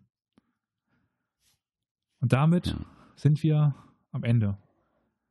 Und ich hoffe, als Entschuldigung für die kurze 50. Folge haben wir jetzt doch eine 60. Folge mit einer gewissen Länge. Ja, unbedingt. Und ich finde, das ist auch ganz wichtig, dass wir jetzt hier in diesem zweiten Teil äh, tatsächlich nochmal so ein bisschen Perspektivwechsel vorgenommen haben und diese Figur von Hötzendorf äh, wirklich mal aus allen möglichen Blickwinkeln sehen konnten und auch seinen Lebensabend und seinen Versuch, dieses, diese ganzen Geschehnisse, seine gesamte Karriere nochmal Revue passieren zu lassen, das finde ich einen ganz interessanten äh, Ausklang. Und ich finde, du hast dich da auch äh, die ganze Zeit, wie sich das für einen Historiker, äh, Historiker natürlich auch gehört, äh, sehr äh, neutral äh, ausgedrückt und äh, das sehr passend vorgetragen. Vielen Dank ja, dafür. manchmal bin ich dann doch äh, Ja, hin und wieder entgleitet einem da doch ähm, das eine oder andere Wort. Aber nö, ich fand das, äh, du hast da jetzt auch am Ende nochmal gesagt, also äh, es ist ja nicht so, dass der Mann äh, das aus pure Boshaftigkeit getan hat, was er getan hat, sondern da kommen einfach so einige Faktoren zusammen, mh, ohne das natürlich jetzt äh, entschuldigen, relativieren oder was auch Genau. immer zu wollen. Aber es ist in jedem Fall für mich jetzt echt interessant gewesen, die letzte äh, ja, äh, Stunde und, und 30 Minuten oder so, das wirklich mal so aus allen möglichen Perspektiven zu sehen und zu sehen, wie das dann auch echt geendet ist. Es stimmt mich ein wenig versöhnlich, ehrlich gesagt, dass äh, von Hötzendorf, wie soll ich sagen, so mehr oder weniger in ärmlichen Verhältnissen äh, ja, äh, dann quasi, ne, so, Nach also jetzt nicht, Memoiren. nicht, also er ist, er hat nicht, er, es ist nicht so dieser Heldenfeierabend, den man vielleicht damit in Verbindung bringt, Ähm, sondern schon, ne, es gibt da noch etwas ganz Interessantes, was seine Beerdigung angeht. ja, Er hatte Ja. in seinem Testament festgelegt, dass er keine Staatsbeerdigung haben wollte. Er wollte keine große Beerdigung. Blöderweise Ja, hat sich das- da niemand dran gehalten. Ach, da hat sich keiner, ah, hm, hm, hm. ich wollte gerade sagen, das sieht ihm eigentlich auch ähnlich, das ist, scheint ja ein totaler Pragmatiker gewesen zu sein, und ähm, das widerspricht, glaube ich, auch da seinem, seinem Charakter, da große äh, Brimborium zu machen und Pompom. Hm. Aber der österreichische Staat und der deutsche Staat haben sich nicht nehmen lassen. Also die ist mit einer äh, Militärbegleitung von Bad Mergentheim nach Österreich und von Österreich dann also an der Grenze aufgenommen worden, in Wien Staatsbegräbnis Hm. auf große Kosten und Kanonenschüsse und was weiß ich. Und Hunderttausende von Leuten, also die Wiener Stadtbevölkerung war auf den Beinen, hat das zu, hat zugeschaut, aber er wollte das eigentlich gar nicht. Hm. Aber äh, nach seinem Vertrag mit dem Verlag konnte er wieder ganz gut leben. Klar, logisch, ja, ja, klar. Und klar. ich meine, der Mann hatte Zeit, also nach dem Ersten Weltkrieg hatte er immer eine Wohnung in Wien plus das Hotel. Hm, Er musste dann hm, irgendwann nach hm. Wien zurück, weil die äh, Sozen in Wien an der Macht waren. Und die äh, war damals gab es ein Wohnungsbauprojekt und sie hatten alle hätten alle freistehende Wohnungen beschlagnahmt. Hm. Daher, deswegen mussten sie zurück nach, nach Wien. Er wollte aber eigentlich seine Lebensabend äh, in Innsbruck ver verbringen, in den Alpen. Er war sehr großer Tirol-Fan. Er wollte eigentlich auch in den italienischen äh, Tirol, also Südtirol, seinen Lebensabend ver verbringen.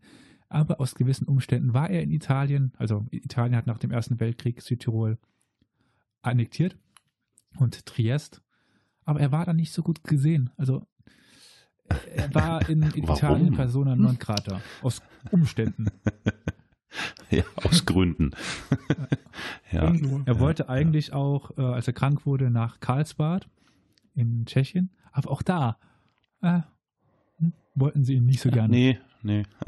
Dann war es halt Bad Mergent, Ja. äh, Mergentheim. Ja.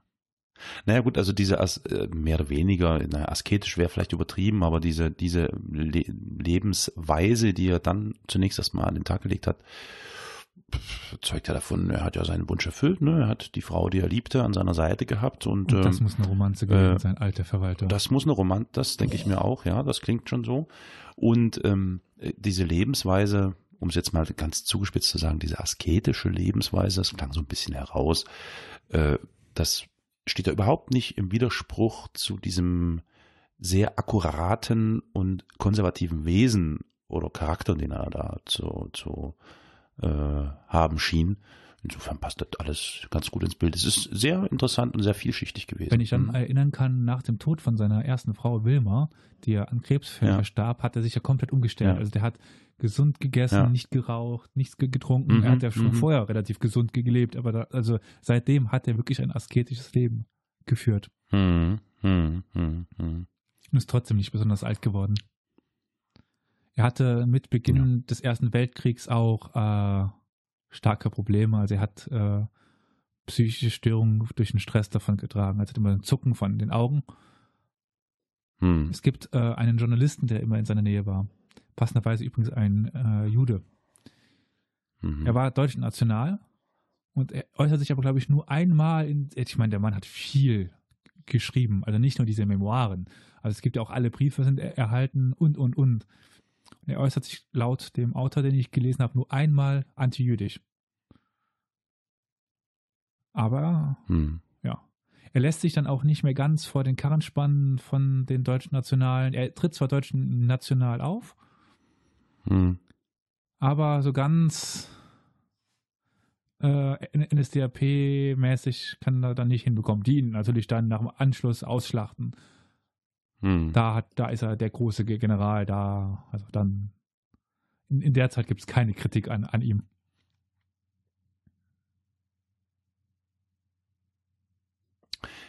In jedem Falle eine, äh, ich finde, sehr gute 60. Folge mit äh, vielen interessanten Informationen. Vielen Dank dafür, Elias, dass du dir die Arbeit gemacht hast. Ich fand es selber interessant, ja, mich da mal einzulesen, weil, wie gesagt, mir sagte die Person vorher auch nichts. Und ich habe noch einiges über den Ersten Weltkrieg lernen können. Apropos äh, vom äh, zum oder zum oder vom Ersten Weltkrieg lernen, da fiel mir ein, während du über den Hötzendorf äh, erzähltest, vielleicht habt ihr davon schon gehört, mal so eine kurze Information, ist zwar jetzt eine andere Region, also eher so die Westfront. Ähm, da gab es letztes Jahr diesen Film, der rauskam. Ich glaube, der müsste jetzt so bei iTunes und ähm, wo Amazon Prime und so irgendwie zu leihen, zu kaufen sein, von Peter Jackson, von dem Regisseur, der dieses ähm, Dokumentations- und Filmmaterial Ah, ja. ja, ähm, vom ähm, Imperial War Museum äh, genommen hat und komplett koloriert hat, äh, restauriert Mhm. hat, dann noch versucht hat, oder nicht nur versucht hat, geschärft hat und in 3D, 3D konvertiert hat. Und ähm, was ich sehr beeindruckend fand, also zumindest wenn man sich den Trailer mal anschaut, das ist echt krass.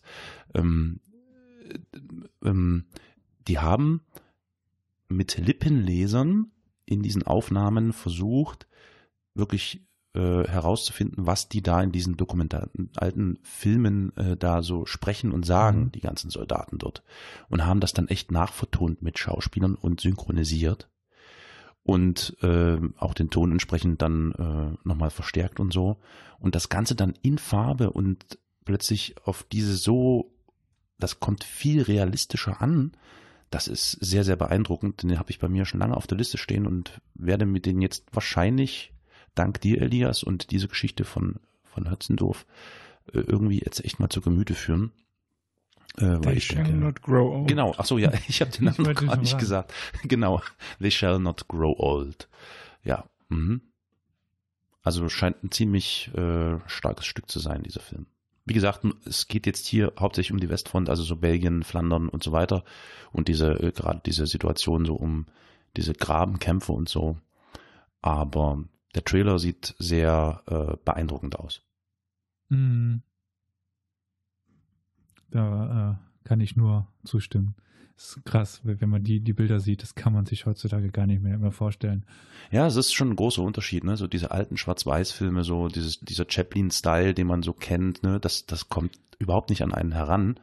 Und wenn man dann aber hört, das ist Dokumentarmaterial, das ist wirklich echt real und das Ganze dann wirklich in Farbe mit Sound und Ton, puh, da stelle ich mir vor, das kann einen ganz schön umhauen. Und ich finde es ja, äh, ich meine das nicht falsch ver- verstehen. Wenn man mir die Frage Mhm, stellen mhm. würde, in Ja. welchem Weltkrieg, also du, ich muss jetzt irgendwie mich en, en, entscheiden, in welchem Weltkrieg will, musst du leben? An der Ja, Front. okay, an verstehe. Der Front. Ja, ja, ja. Ich ja, wüsste ja. nicht, für was ich mich entscheide, ob ich mich nicht, nicht sogar für den Zweiten Ah. Weltkrieg entscheiden würde. Ja, ja, ja, ja, ja, verstehe. Ich meine, was vielleicht, es klingt falsch, ich meine, im Ersten Weltkrieg, im, also abseits von der Front war es vielleicht, das konnte man vielleicht besser als im Ersten, Zweiten Weltkrieg leben, weil es nicht so den, den äh, Luftkrieg gab und so weiter. Aber was an der Front abging, also grausam im Ersten Weltkrieg. Richtig grausam. Hm, hm, hm, hm. Das will ich nicht miterleben. Bin ich Hm, echt froh, dass hm. wir keinen Krieg haben. Ja, zumindest Nicht nicht, hier, in nicht näherer? Umgebung. Ja. Da sei nochmal daran erinnert, ich hatte jetzt, da fallen mir die Nachrichten ein, wie lange jetzt schon zum Beispiel der Ostukraine-Konflikt Hm. äh, äh, geht, ne? Das hat man überhaupt nicht mehr auf dem Schirm. Seit Jahren, seit Jahren, da redet kein Mensch drüber. Verrückt. Ein Krieg, der ist, das ist nicht weit weg. Das sind, äh, weiß nicht, keine Ahnung, so sechs, sieben, 800 Kilometer, nee, 800 Kilometer etwa, roundabout. Also jetzt von Dresden aus. ähm, das ist schon, ähm, ja. Da fällt mir immer ein, ich meine, ich bin ähm, auch äh, Trainer, Jugendtrainer ge gewesen und habe dann äh, ver vertretungsmäßig eine Mannschaft übernommen. Und der Mhm. andere, der eigentliche Trainer war äh, früher bei der Bundeswehr und hat auch Mhm. Einsätze ge gehabt beim Kosovo-Konflikt.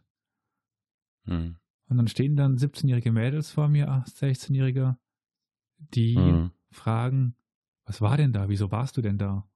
Was, Bosnien? hm. Die haben zu dem Zeitpunkt gelebt schon und haben halt vollkommen vergessen, dass vor unserer Haustür Krieg war. Und zwar ziemlich übler Krieg. Ja, das stimmt. Hm. Ja, Noch mehr Grund, sich dafür Das- einzusetzen, dass sowas nicht wieder pa passiert. Hm? hm, ja, wenn man da irgendwie Handhabe hat, sollte man das tun, ja. Und ich glaube, da gibt es so einige Möglichkeiten für den, in Anführungszeichen, kleinen Bürger. Ja, zum Beispiel eine gewisse Partei nicht wählen. Ne? Ja, das gehört ge- mit unumstritten, ohne Frage mit dazu. ob das dann die Tatsache ändert, dass es keinen Nein, Krieg das gibt nicht. oder Krieg gibt, das, hm, ja, wir haben es ja auch äh, bei anderen Parteien erlebt, von denen man es nicht erwartet hätte, dass die die ersten waren, die, Ja. du sagst es ja gerade, Balkankonflikt, ähm, Logisch. Serbien, ja, oder Hindukusch, ja, aber pff, SPD und Grüne waren da ja, Ja. bedauerlich. Ja, naja, gut, äh,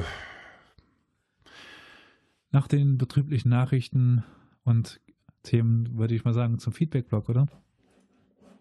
jo, Ja, wie erreicht man un- uns denn? Ich würde mal sagen, der einfachste Weg ist, ist unsere Webseite auf äh, www.historia-universales.fm. hm. Aber man erreicht uns auch bei Twitter. Aber wie denn? Dort unter dem Handle Geschichtspot, da könnt ihr uns gerne folgen, uns antwittern oder eine DM schreiben und wir versuchen dann zeitnah zu antworten. Zeitnah. Ja.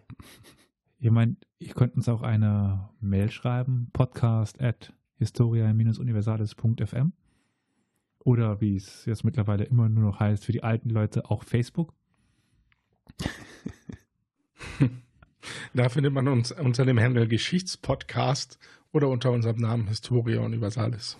Und dann haben wir noch einen YouTube-Kanal, Historia Universalis, der Geschichtspodcast, wo es die Folgen auch zu hören gibt. Ihr könnt sie aber auf allen möglichen äh, Podcatchern bekommen. Ihr könnt sie auf Spotify, Deezer, Apple Podcasts, wie auch immer, wo auch immer. Ihr könnt uns hören. Und gebt uns doch vielleicht Richtig. einen Kommentar, eine Bewertung. Damit helft ihr uns, auch gesehen zu, zu werden. Darüber würden wir uns sehr freuen. Richtig. Und für hast die Wählscheibe die vergessen. Wählscheibe, ja, genau, die Wählscheibe, das ist so ein, ja, wie soll man das erklären? Also für diejenigen, die die, die Tastentelefone benutzen oder Touch-Telefone, die Wählscheibe war so der Vorgänger davon. Ähm, ihr könnt uns anrufen, genau. ihr könnt uns anrufen unter der Dresdner Telefonnummer 0351 und dann 841 686 2.0. Dort schaltet sich dann ein äh, für euch persönlich geschalteter Anrufbeantworter ein und ihr könnt uns dann gerne eine Sprachnachricht hinterlassen. Und diese würden wir, euer Einverständnis vorausgesetzt dann, das könnt ihr ja sagen, gerne auch mit einbauen, abspielen, wie auch immer, um den anderen Zuhörern zu uns zu zeigen, dass wir aktive äh, Zuhörer und Zuhörerinnen haben, die uns äh, gut, scheiße, wie auch immer finden. haben wir eigentlich, wir haben, ich habe einmal Hitler angeführt, aber wir haben keinen Hitler-Vergleich gehabt in, in der Folge. Oh, Ach, nicht schon wieder Hitler. was ist denn mit dem Karol los? Was? Hitler-Vergleich, nicht Imitation.